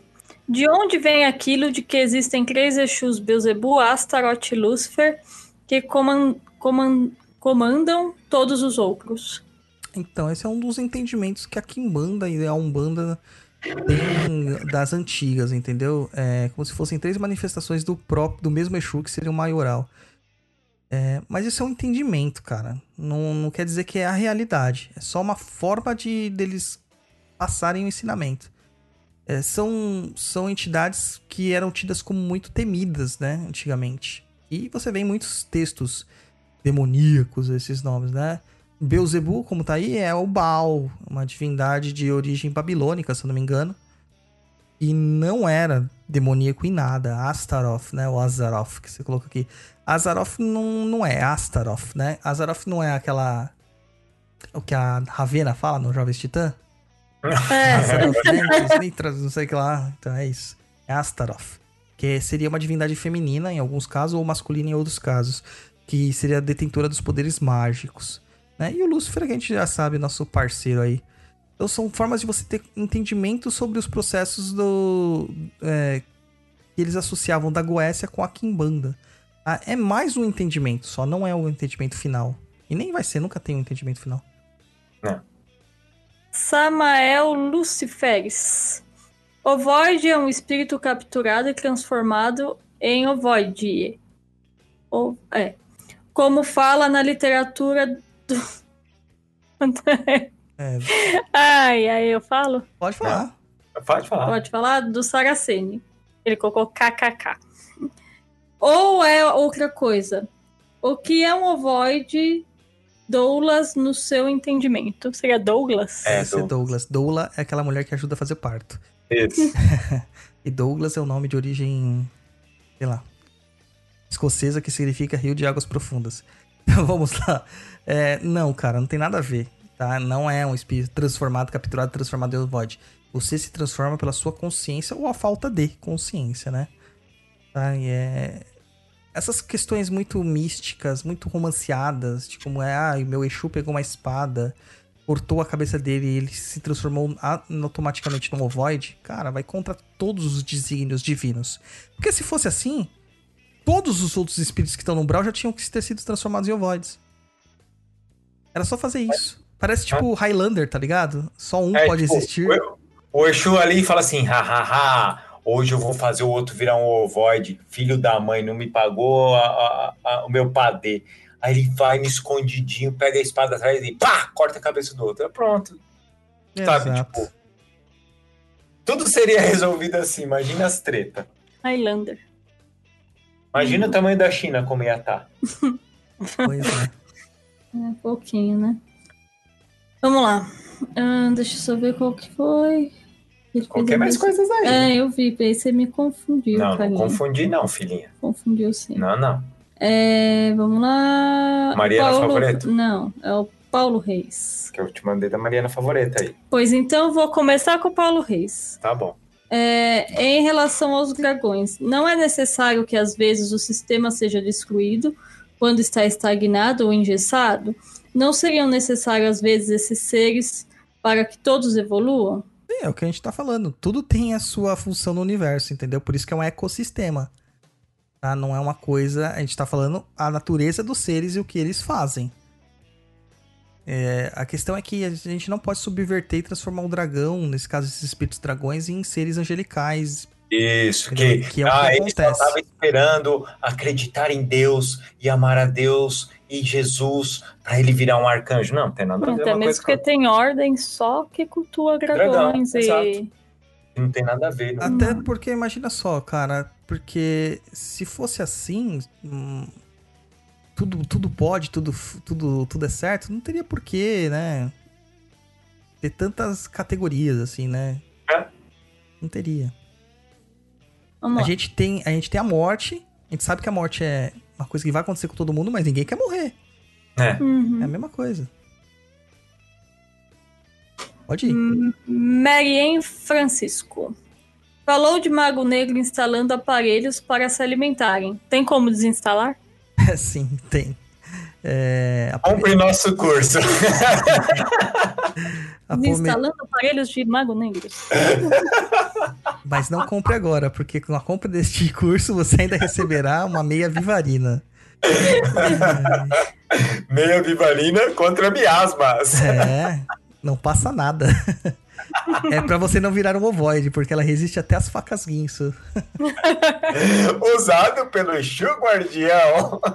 Compre agora as, as, as, as meias. O, o curso e a faca Exu Guardião Eu pela acho que você- de 15 mil reais. Eu acho que você tinha que desenhar um Exu guardião dourado de meia arrastão. Eu acho. Você ia causar um boom na internet. É. Eu acho melhor não, porque as mães de Exu ia aqui falar: É, você nem é iniciado nessa porra. Aí tá ruim, mano. Mas você viu aquela seleção de desenhos que fizeram os, de- os heróis da Marvel como Genial, cara. princesas? Meu, muito bom, né? Que eu pensei em lindo. fazer isso com os Exu, cara. Deve ficar maravilhoso. Tá louco. que eles fizeram aquele do Aquaman de Pinap, você sim, chegou a ver? sim, muito louco. De Pinap. Eu, eu achei maravilhoso. Mas se fazer de Exu, pronto. Aí a gente comprou briga. Ai, meu Deus. Então, dá pra desinstalar sim. É isso que as entidades fazem no terreiro o tempo todo. Isso. Pode ir? Pode. Samael Luciferes. Orixá Exu. Como agente mágico lembra o mistério da luz astral de Elifas Levi, realizadora dos processos mágicos. Não seria o mesmo mistério em uma cultura diferente? O que acham da analogia? Aí a gente vai voltar sempre naquele meu texto, né? Dos potes de energia. Existem domínios universais. Existem Isso. diversas entidades que acessam esses domínios. Uhum. Entendeu? No caso, o Orixá Exu talvez tenha a mesma coisa do agente mágico. Eles acessam o mesmo domínio, mas eles não são a mesma coisa. Eles só trabalham com a mesma ferramenta. E tem uns que têm um acesso maior, outros acesso menor Sim. e por aí vai. Exatamente. Paulo Reis. Os magos negros são enganados para acreditar que existe um caminho de evolução pelo mal? Ou existe um caminho de evolução alternativo pela maldade? Não, eles não são enganados. Eles são muito conscientes do que acontece com eles. A questão é que eles não querem. Entendeu? Eles têm o livre-arbítrio. Essa questão de achar que o espírito não tem livre-arbítrio é um absurdo. Ele tem livre-arbítrio. Tá? Então ele vai lutar porque ele quer que as coisas sejam do jeito que ele acha que são corretas. E vale lembrar uma outra coisa: bem e mal depende do que você acha. Para eles, às vezes, Deus é uma bosta. Exato. Ele faz reencarnar, faz ele esquecer tudo. é, ele não vai ter o poder que ele tem. E, e por que, que eu vou ter que obedecer esse cara aí só porque todo mundo fala que ele é bom? Bom é o caralho. E aí, como faz? Você vai. Se ele acha que ele tá certo, ele tá certo, pô. Vários caminhos. É. Nunos. Nunos. A fauna daqui da matéria é uma cópia rudimentar da fauna astral? Sim. Sim. Eu gosto dessas perguntas que dá pra responder sim, não, talvez. Eu também gosto, acho legal. Paulo Reis. Uma pessoa neutra, cética, que não é nem má, mas também não é excepcionalmente boa. Pode criar um ambiente estéril para manifestações espirituais? Pode. Pode, mas eu acho que não existe essa pessoa. Não, poder? Pode. Como ele falou aqui, se você só ler aquilo que ele falou, sim. Sim, Não, Mas como diria o taoísmo, pode sim. ser. Não, Pode talvez, quem sabe. quem sabe? Eu vou adotar essa resposta pra tudo. Ah, Gente, Posso ler aqui uma coisinha rapidão? pode. A Mariana Favoreto falou assim: conheci o canal hoje. Ah, legal, Mariana. E tô amando. Obrigado por responder todas as minhas dúvidas. Está me esclarecendo muita coisa, porque como Luiz também sou leiga. Ah, legal, Mariana. Pô, legal que você descobriu hoje e tá curtindo Muito bom, aqui com a gente. muito legal. Vamos lá. Rafael Fernandes O. o umbral que ficou famoso nas obras do Chico Xavier são uma das são mais famosas por quê? Ela, eles existem ou mudaram? Então, tudo muda, né? Como eu diria, até bermuda, né? Meu Deus! É, então, mas eles ficaram famosos porque o Chico é muito famoso, né? E tudo que ele pôs a mão ficou famoso. É. Mas não são os únicos, não são os únicos. As pessoas tentaram depois imitar a literatura dele e fizeram um monte de bosta também. Mas Uhum. existem vários tipos de colônias por aí. Por exemplo, a própria Aruanda é uma colônia. O Maitá é uma colônia, né? É, que são as colônias mais usadas na Umbanda. O Jurema é uma colônia. Aqui em São Paulo, na, na Federação Espírita, diziam que em, em cima dela, não quer dizer assim, em cima, né? Pegava parte de cima dela. Oi? Sobreposta a ela. Isso. Ela tinha, tem uma colônia aqui em São Paulo que ela tem um formato como se fosse de um crucifixo bem grande. Uhum. É, tinha até um nome, mas agora eu não vou Se não me engano, é lembrar. a colônia do Cruzeiro do Sul. É, se eu não me engano é esse mesmo, esse crucifixo bem grande em cima de São Paulo, que era o nosso lar é no Rio de Janeiro. E esse aqui é daqui de São Paulo, que é parecido com ele, só que em formato diferente. Existem diversas colônias, na verdade, de São Paulo. É, existe uma em cima do Parque do Carmo, cara. É mesmo? Uhum. Olha só, não conhecia. E é engraçado que, assim, eu trabalho de frente pro Parque do Carmo, né? Ah, E às vezes eu fico muito nervoso, eu subo pro, pro, pro topo lá, né? uhum. Terraço lá em cima, onde não tem nada, só tem o teto. E eu fico olhando pro parque, né? E você consegue ver umas coisas bem bizarras. Caraca. Bem bizarras. Principalmente à noite. Bem Ah, legal. mas, pô, Aí vai todo mundo pro Parque do Carmo, vai ver umas coisas bizarras andando na rua, viu, gente? não Cuidado. precisa nem ter. A noite é, Visão. a noite é viva, é morto em tudo. Ah, ali tem tudo. Vamos lá. O Gira de Esquerda, ele já fez algumas perguntas que a gente respondeu, mas eu vou ler todas e a gente vai Tá. eliminando. Salve, salve, macumbeiros, feiticeiros e afins. A passagem pelo umbral é obrigatória? Sim. Como uma espécie de purgatório cristão? Quem disse que o purgatório cristão não é inspirado no umbral? Como cada um de vocês imagina um umbral? Ah, mano. Umbral pra mim tem de tudo. Cara, eu acho que deve ser, tipo, pra mim, o Centro Velho de São Paulo. Que eu acho da hora. Eu Eu acho acho horrível. Deve ser isso aí também, porque eu acho horrível. Deve ser a Praça da Sé. Que isso, é maravilhoso a Praça da Sé, cara. É, tá bom. É sério, eu acho. Deve ser mais ou menos assim mesmo. Ou virando aqui o tatuapé. É verdade, né? Praça Silvio Romero. É, Nossa, aquela igreja no meio é meio macabra mesmo, pode ser também. tá virando, tá virando. Você tem que ver o tanto de Walking Dead aqui. Nossa. Falando em reencarnações, ao romper o véu, se é que funciona assim, é o espírito lembrar de outra passagem pelo umbral, ele tem que passar novamente? Sim. Não tem jeito, cara. Você sempre vai pro umbral. Em todas É, as suas reencarnações. tá mas eu já, fugindo, não. eu já tomei a vacina, vou precisar tomar de novo? Aham. Brother, o, tem o, a, o- a oração do credo que fala que Jesus desceu à mansão dos mortos. É. Se Jesus desceu pra porra da mansão dos mortos, quem somos nós na fila do pão? Fique lá. Já era. É verdade que espíritos mais evoluídos, como caboclos, pretos velhos e etc., não conseguem entrar? Sim. Respondido. Gechel.art. Os espíritos têm casas, apartamentos, etc. no umbral? Como escolas, bares, isso deve ter sim, kkk. Igrejas, ou simplesmente ficam soltos por aí, sem precisar de um lugar para morar, já que não sentem fome e frio como os encarnados? Sente fome e Sente frio, sim. sim. E dores e tudo. É tudo. Porque o que sente, na verdade, é sua mente. Aham. né? Então, se você acredita que você tá sentindo, você sentirá. Ah, é, tem casas e apartamentos. Nosso lar é no umbral, lembrando, né? Isso. Então, pode acontecer. Tem igrejas, tem escolas, Tem tudo, a bares, tem mesma tudo, coisa. A mesma coisa. É tipo Good Place. Good place. E também tem os Walking Dead que fica andando no ermo, né? No nada. Isso aí. Vamos lá. Gechel.art. Há informações sobre como é o nosso corpo no astral? Por exemplo, Como os espíritos comem? Ainda possuem sistema digestivo, etc? Não possui sistema digestivo. Alguns espíritos ainda têm a necessidade de comer. Inclusive, é, nos livros do Chico mesmo mostra lá a necessidade de tomar aquela aguinha lá do mal, É. né? Pra se Uhum. alimentar. É, é, em outros livros também, no Baceles falam isso, no Violetas na Janela fala isso, mas eu não sei se um é cópia do outro, né? A gente não dá pra ter certeza se um tá copiando a informação do outro.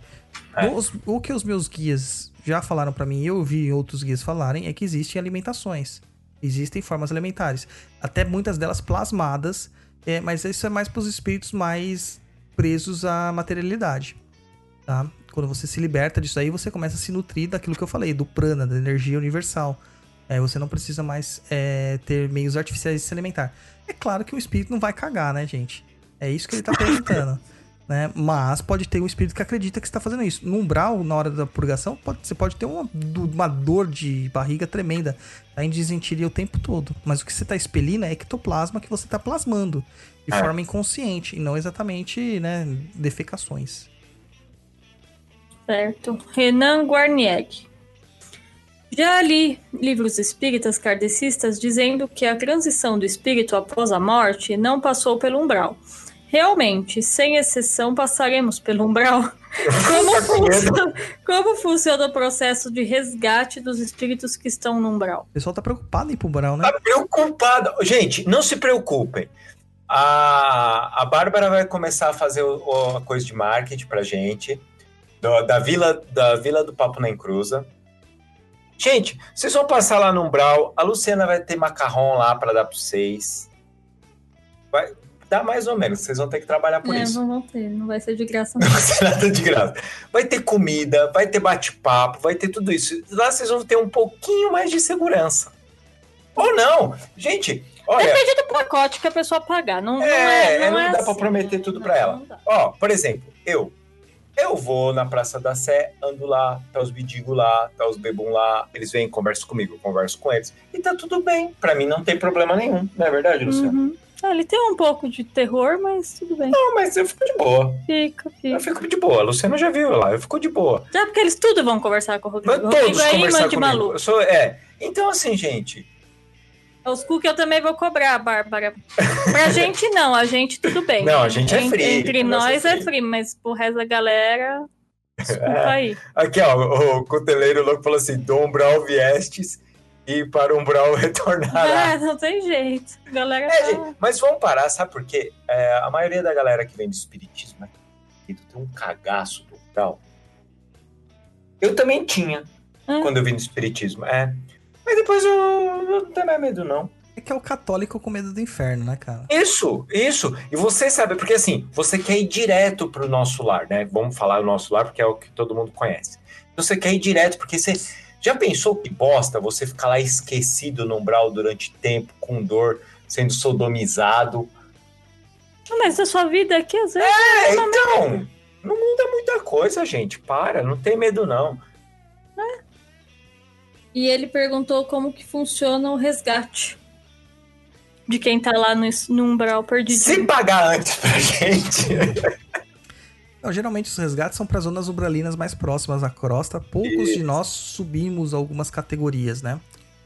É, E aí, neste caso, são feitos realmente por equipes de resgate de vários tipos de espíritos diferentes, conforme a identidade religiosa da pessoa que será é, recuperada. Por quê? Porque nós ainda temos as impressões da matéria. Então, se a gente mandar um macumbeiro resgatar um, um católico, um crente, né, um evangélico, vai dar bosta, bicho. Vai. Entendeu? Então ele tem que aparentar lá que é um pastor, ou vai aparentar que é um anjo, entendeu? Alguma Vai tocar as figura. trombetas. É, alguma figura que ele entenda. Depois. Aí de. Ixi, ó, meu Google Mapas. Ó, Vai mandar ele pro umbral. Tá mandando pro umbral, Douglas. é o espírito que acionou o Google Now. Depois. é, vai ter uma compreensão daquele espírito e aí as coisas podem ser descortinadas, né? Isso. Vamos lá. MTH Sataliba pergunta: Quais os orixás que têm atuação no umbral? O pessoal também é fascinado pra isso, né? Nossa, Uhum. cara, é Orixá e Exu, cara. É. Nossa. Cara, Vai pra todos tudo. e nenhum. Caraca, Douglas. talvez sim, talvez não. Quem sabe, talvez. É, mas é, todos e nenhum, porque na verdade os orixás são domínios energéticos. Então, você vai encontrar todos os tipos de energia lá, mas como individualidades, você não vai encontrar. Entendeu? É. Então. Isso aí. Alan Johnny. Larvas astrais, íncubos, súcubos participam do eco- ecossistema umbralino? Claro. Claro. Incubus e sucubus é um caso bem à parte, né? Porque É. são seres criados ali de formas elementares, né? Não são artificiais, são naturais. E que eles existem por causa de uma coisa: que nós adoramos subverter sexo.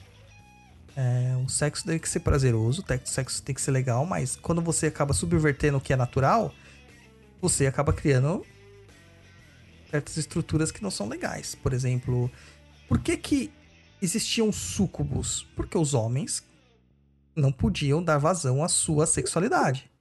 Por que existiam íncubos? Porque as mulheres não podiam dar vazão às suas sexualidades.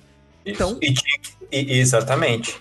E Tinha- tinha que existir algo também para dar pavor para essas pessoas, para elas Sim. não, né, terem um ato de masturbação. Pra ter masturbação. Exatamente. As pessoas não podiam, cara, ir no banheiro se aliviar. Era É. pecado. É. Então, fazem parte pra você se aliviar.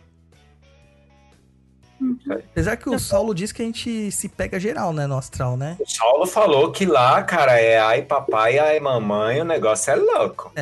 É pansexualidade total, né? É, é, exato. Pode, falar.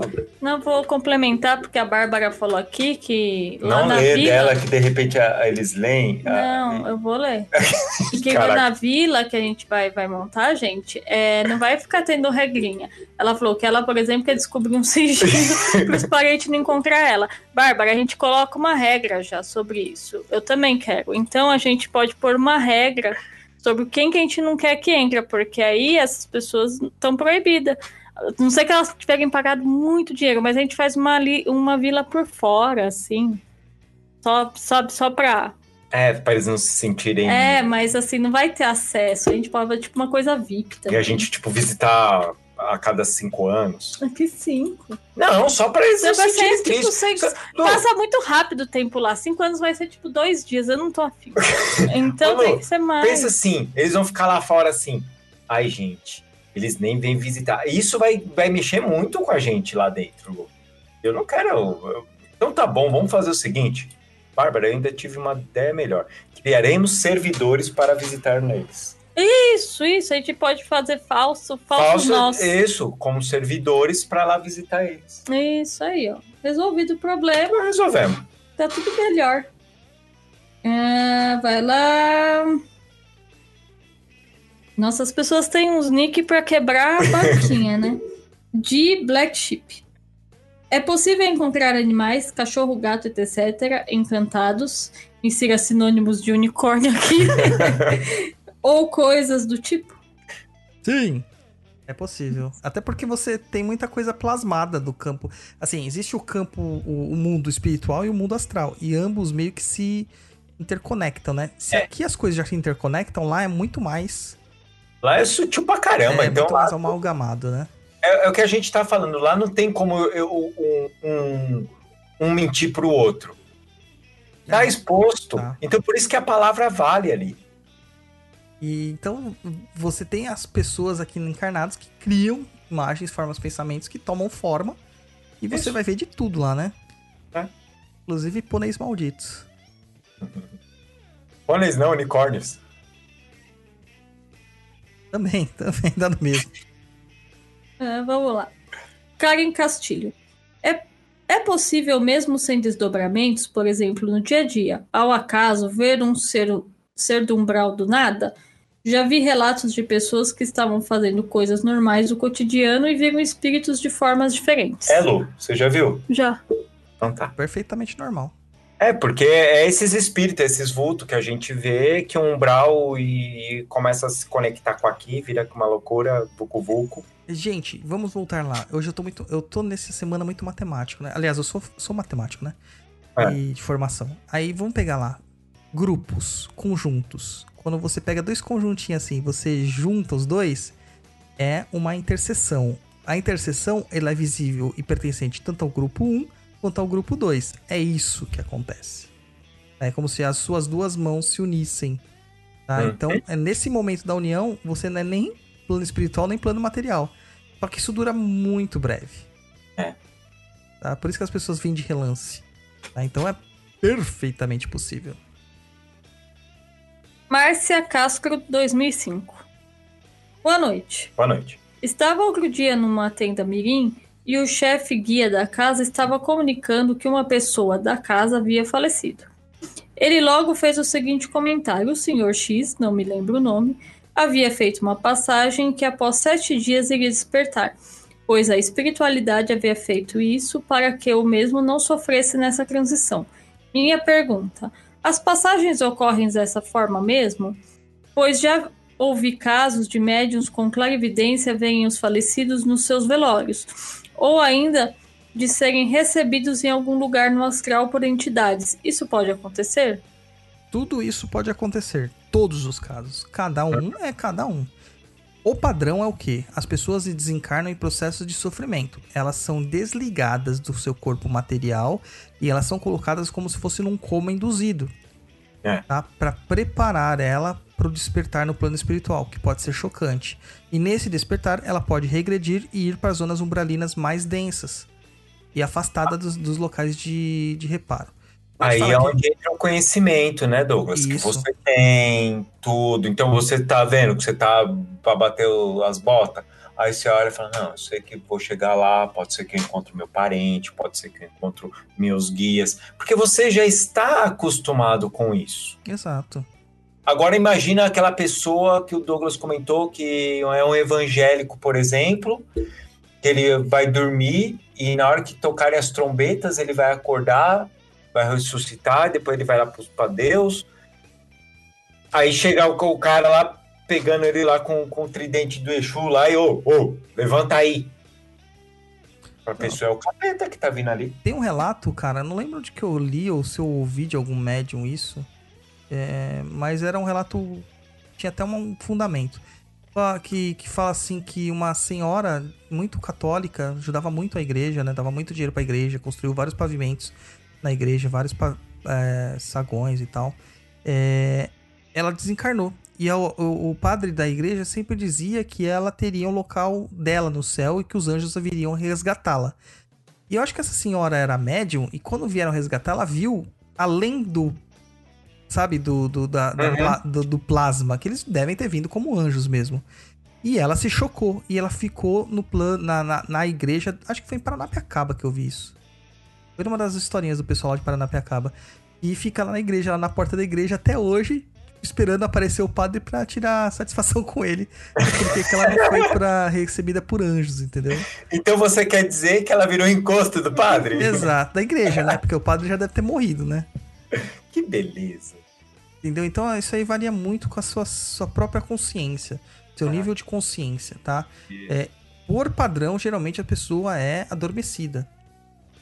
Agora, por exemplo, a gente tem relatos do próprio Herculano Pires, né?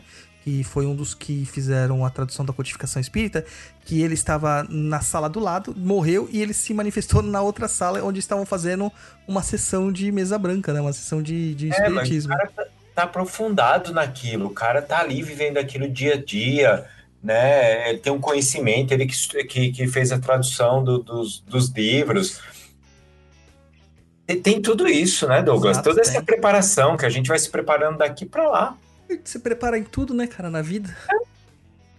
Exatamente. Pode? Pode. Mary Ann Francisco. Pergunta absurda.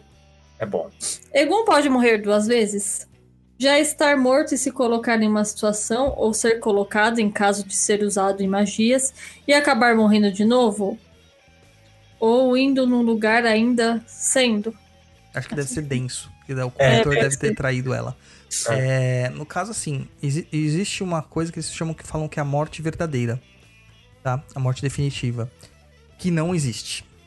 Tá? Esse é um conhecimento, um entendimento que as pessoas procuravam ter para saber se o espírito pode morrer. Isso não existe. O que acontece é que a segunda morte, que eles falam que também é uma outra nomenclatura que se usa, é quando o espírito vira um ovoide. Que é a segunda morte. tá? Uhum. Isso pode acontecer.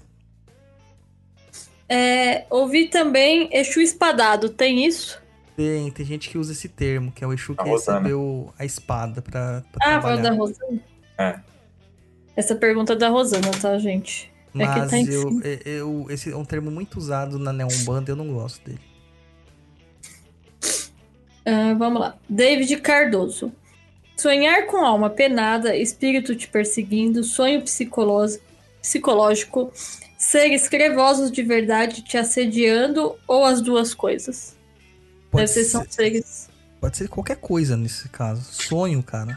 É, uma, é um ambiente muito é, tenebroso pra você dar uma definição. É, todo mundo vem atrás de mim falando assim: ah, você é, interpreta sonhos?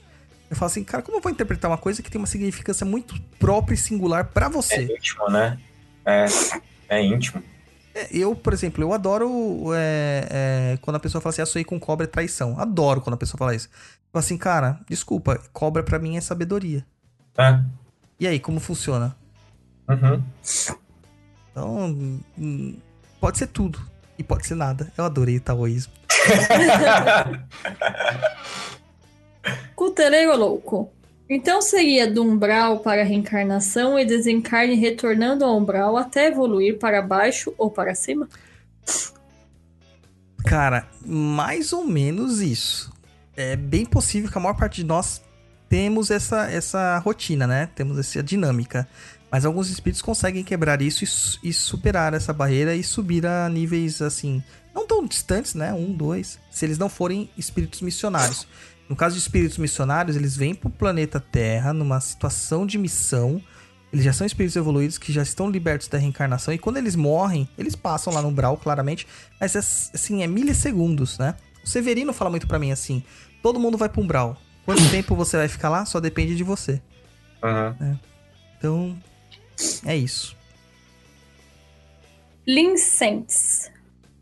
Como funciona o templo astral em relação ao umbral? É uma criação apenas mental ou tem contraparte visível no astral? Tem contraparte visível. Tem contraparte. No astral. Aí a gente tem que explicar uma coisa. Umbral tá no, no plano espiritual. O astral é outra coisa. Eles se confundem e se interconectam. Tá? Então, no astral, nós temos manifestações bem, bem louconas, na verdade. E Aham. você vai encontrar também templos astrais lá construídos por encarnados. Inclusive, templos astrais construídos por encarnados que permanecem construídos mesmo depois que esse encarnado morre. Isso é comum você encontrar. né? E algumas pessoas descobrem onde são seus templos astrais e vão atrás de você. né? Eu, eu, eh, quando eu comecei a falar com a Bárbara, é, que ela começou a me chavecar, né? É, ela me contou um sonho que ela teve de um lugar. E eu fiquei assim, como assim? Ela relatou o meu templo astral, até as gravuras das paredes, sabe? Caramba. E assim, pra alguém entrar no seu templo astral, ela tem que ter a chave. Uhum. E a gente não fica falando como é nosso templo astral pra todo mundo. Não. Pode xingar, Bárbara, pode xingar. É, vamos lá. Agora é o. É, era Paulo. pergunta. Paulo gente. Reis. Paulo Reis. Uma pessoa que sabe que está no umbral pode tentar sair por conta própria ou precisa ficar esperando resgate? Pode tentar, um pode tentar sair por conta própria. Se ela conseguir mudar os padrões vibratórios dela, ela automaticamente vai sair daquela situação. O duro é conseguir fazer isso. O teleiro louco. Os servidores vivem na faixa do umbral ou do plano físico? Nos dois. Na verdade, não do umbral especificamente, do campo astral, né? Isso. E do plano físico também. Nos dois. Consegue viver nos dois. Depende de como o servidor é criado, né? É muito relativo.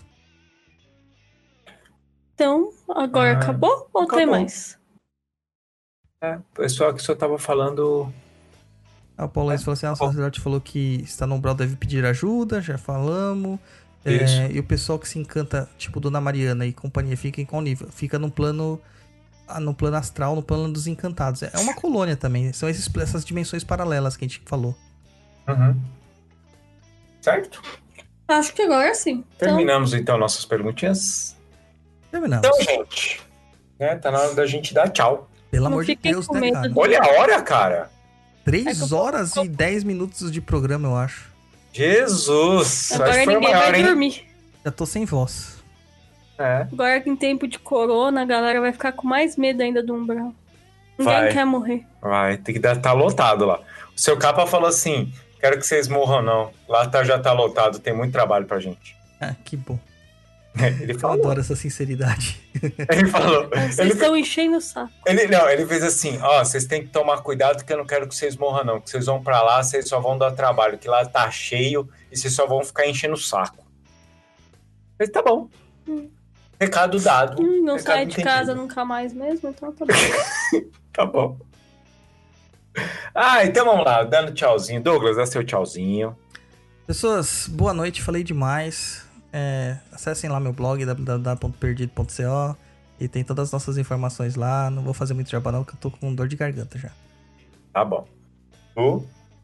Agradecer a galera que ficou com a gente até agora, né? O pessoal tava empolgado. Parabéns, gente. hoje. Obrigado, viu? Muito obrigado por terem ficado aqui. E agradecer ao pessoal que tá vendo os meus gatinhos motivacionais e que repassam eles com as suas frases pra fazer todo mundo ficar de bem com a vida. Obrigada aí, gente. Gatinhos motivacionais É, tá no sucesso. Eu vou esperar o gatinho motivacional lá do Tome banho É. de erva, mas não seja um merda. Não seja um merda. Pode, é, tu tem que, eu vou ter que anotar, senão eu vou esquecer. Põe olhos Ah, tá. azuis nele, tá, Lu? Por favor. Olho azul. Ah, tá, pode deixar. Vou fazer, vou fazer ele ainda com, com uma espada de São Jorge por perto. Obrigado. Então, gente, muito obrigado aí por ficarem aqui com a gente. A galera que chegou aqui, que falou que é a primeira vez que estava ouvindo ao Ó, vivo. O povo quer que você coloca máscara nas entidades, nos memes. Olha, tinha que pôr a máscara do corona nas entidades. Aqui, Pô, tem uma que vai sair aí essa semana que vocês vão ver, que tá maravilhinda. Do Alexandre do A Viagem. Ela lá tá maravilhosa. Sabe quem deu a ideia daquilo lá, ô Douglas? Não, quem? Adivinha se não foi o Mário. Ah, tinha que ser. O Mario é uma usina de meme, cara. o cara é demais. Gratuito. É. Então, pessoal, brigadão aí. Aquela galera que entrou agora, que não conheceu o programa, obrigado por estar ouvindo aqui a gente. Nosso programete aqui rendeu em três horas, a galera aqui assistindo, perguntando, batendo papo com a gente. Legal, não tenham medo do umbral, porque ele pode ser... Você vai pra lá mesmo? Vai pra lá, é, sabe? É coisa da vida, é natural, né? É, morreu, morreu. Morreu, morreu. Só que assim, faz aquela doaçãozinha pra gente lá, ajuda a gente. Porque a gente. Porque... Esse povo no chat é muito besta. É, o Guilherme, o Guilherme é terrível. Então, gente, é, ajuda a gente lá, sabe como que vai funcionar a colônia Papo Nem Cruz. É, inclusive, eu acredito que vai uns 30 amanhã, uns 31, né? Falaram que vai ter um churrasco do Covid amanhã, quem sabe? Vai uns 31 junto. Não, essa galera eu não quero lá, não. essa galera eu proíbo. Olha, deixa eu te cont- contar uma coisa, hein? Vou, vou render esse programa aqui. Você que tá andando na rua, porque, ai, eu não aguento ficar em casa. Ai, eu tenho ciricutico. Walking velho. Sou walking velho, eu preciso ficar andando na rua. Você não vai entrar lá, eu quero que você vai pro inferno. Não, não vai pro inferno não, porque a gente vai estar lá. Quero que você vai pra Deus, que Deus fica assim, pegou no bililim, né? Hum, Ficar te julgando. Mano, eu, eu visualizei essa imagem. Deus olhou pra pessoa, pegou no pirilim, né? Pegou no bililim, né? Eu vi que você tocou sua campainha, menina. Hum, não pode. Aí vocês vão pra lá, vocês vão ficar sendo julgados pela eternidade. Eu não quero nenhum de vocês, seus vagabundos, que ficaram andando no Covid aí, porque, ai, eu não aguento, ai, eu não aguento ficar em casa. E, e, e lá depois encher o saco. Pai doutor, pai doutor, como acendo uma vela pra sair do umbral? Enfia no nariz, roda 15 vezes, tem que fazer uma mandala de pelo menos 15 quilômetros, talvez Pai Dodô vai lá te salvar. E depositar uma grana pra mim também em vida. E quando você tá vendo que você tá coronado dentro de casa, tremendo, tossindo, ai meu Deus, eu tô com febre, eu vou morrer, eu vou morrer. Deposita pelo menos 15 mil na conta. Talvez a gente vai olhar o caso, analisar e vai te buscar. Tá bom? Quem que- sabe? Quem sabe? É isso aí. Então, gente, obrigado, viu? Muito obrigado aí você estar aqui nessa quarentena com a gente. E até o próximo programa. Tchau, tchau.